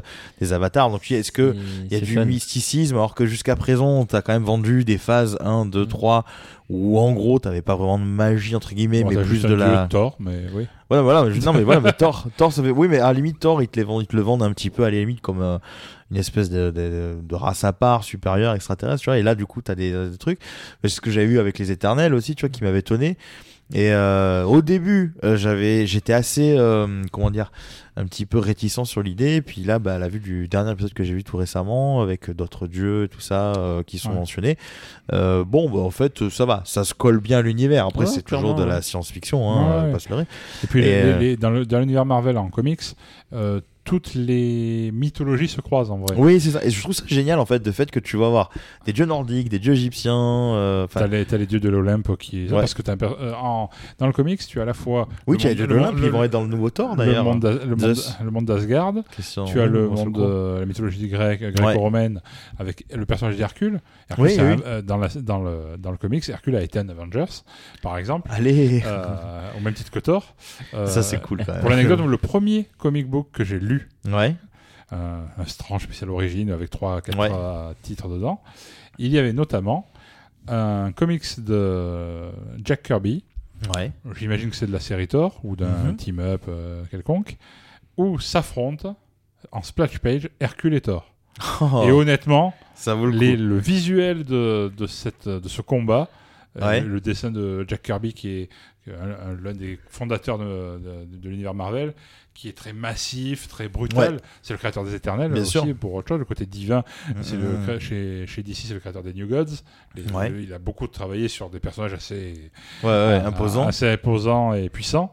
Et ben, ce combat entre deux, euh, entre deux dieux dans un comics, euh, je- mes yeux d'enfant se souviennent encore. quoi. Mais, euh, ouais, mais voilà, donc je, je, je- pour l'instant, j'aime beaucoup. J'attends aussi de voir l'autre qui va arriver, la Mrs. Marvel. Euh, Ça a l'air ça a l'air Alors, rigolo. Ça a l'air ouais. rigolo, la Ouais. bande c'était fun. Je crois d'ailleurs c'est la première héroïne de confession musulmane, il me semble, euh, côté inclusif du truc. Ah ouais. Euh, et puis il y a le Doctor Strange 2, peut-être qu'on en parlera justement dans un petit épisode, un petit after spécial qu'on va voir, hein, qu'on a fait Ouais. avec Shang-Chi justement. Euh, Doctor Strange 2 qui m'a l'air un peu fou. Si vous voulez aller voir Doctor Strange 2, je pense qu'il vaut mieux avoir vu d'abord WandaVision avant et Spider-Man No Way Home. Euh, puisque en gros les deux, la série et le film sont intimement liés apparemment au prochain, qui est réalisé par Sam Raimi, celui qui a fait bon Evil Dead forcément ouais. et les Spider-Man. Et j'ai lu récemment que Sam Raimi disait, euh, ben moi je serais vachement chaud pour faire un Spider-Man 4 avec Tobey Maguire. Et il y a quand même déjà des rumeurs qui arrivent comme quoi euh, Sony serait chaud pour faire un nouveau Spider-Man avec Andrew Garfield quoi. Et ouais, tu le, en pendant que je parle, il nous montre la fameuse image de. Thor. C'est vrai que c'est très bien fait, ouais. C'est Ouais. cool.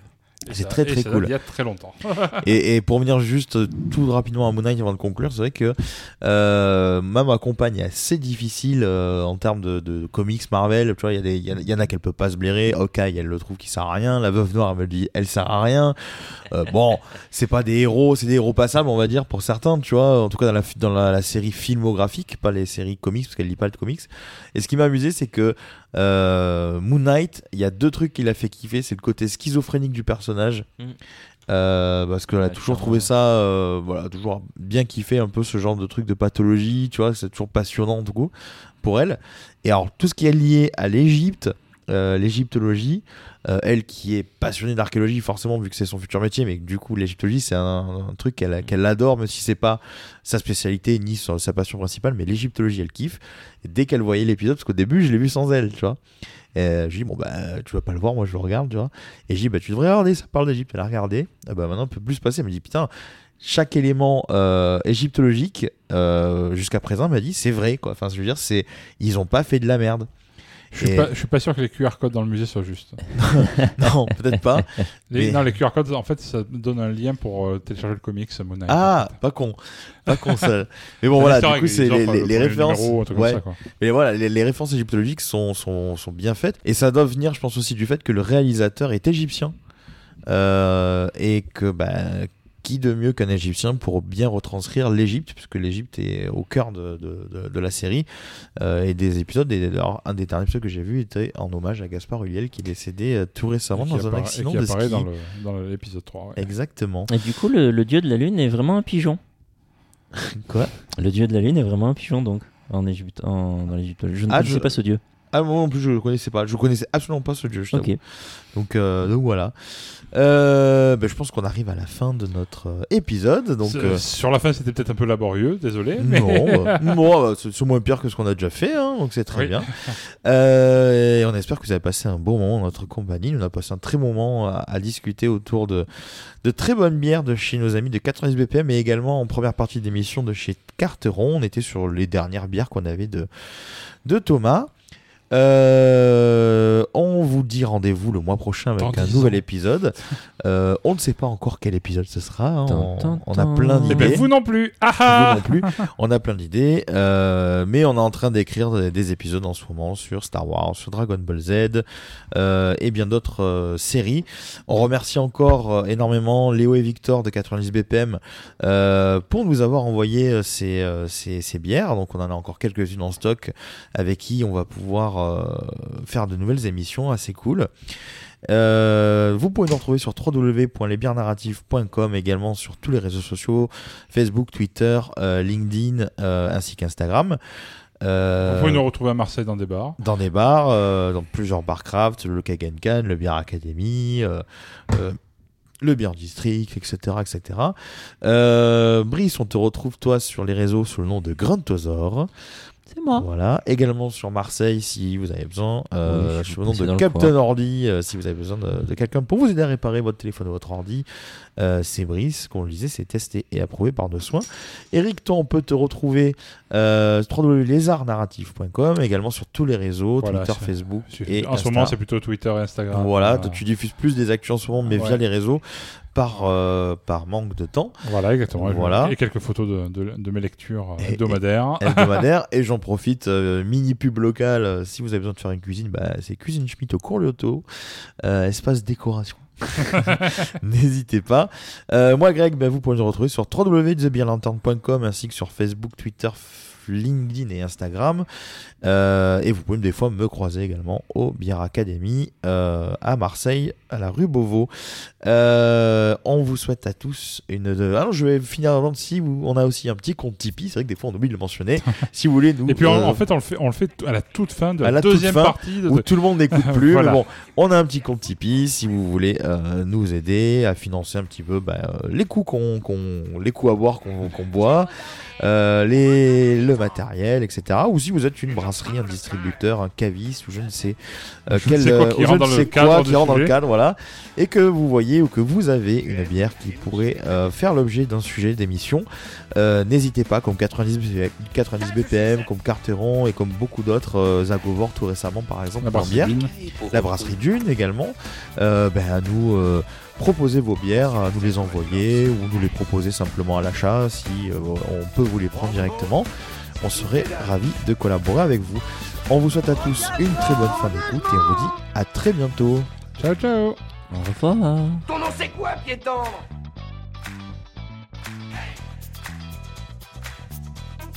On a frôlé la catastrophe. Négatif, je suis une mythe en pullover. Eh,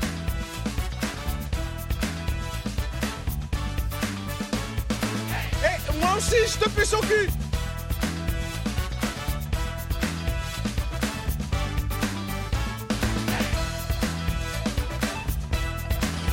Nom de Zeus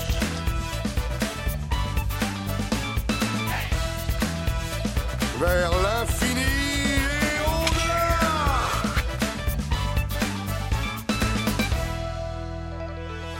C'était pas mauvais, c'était très mauvais. Voilà, exactement. Alors reprenons.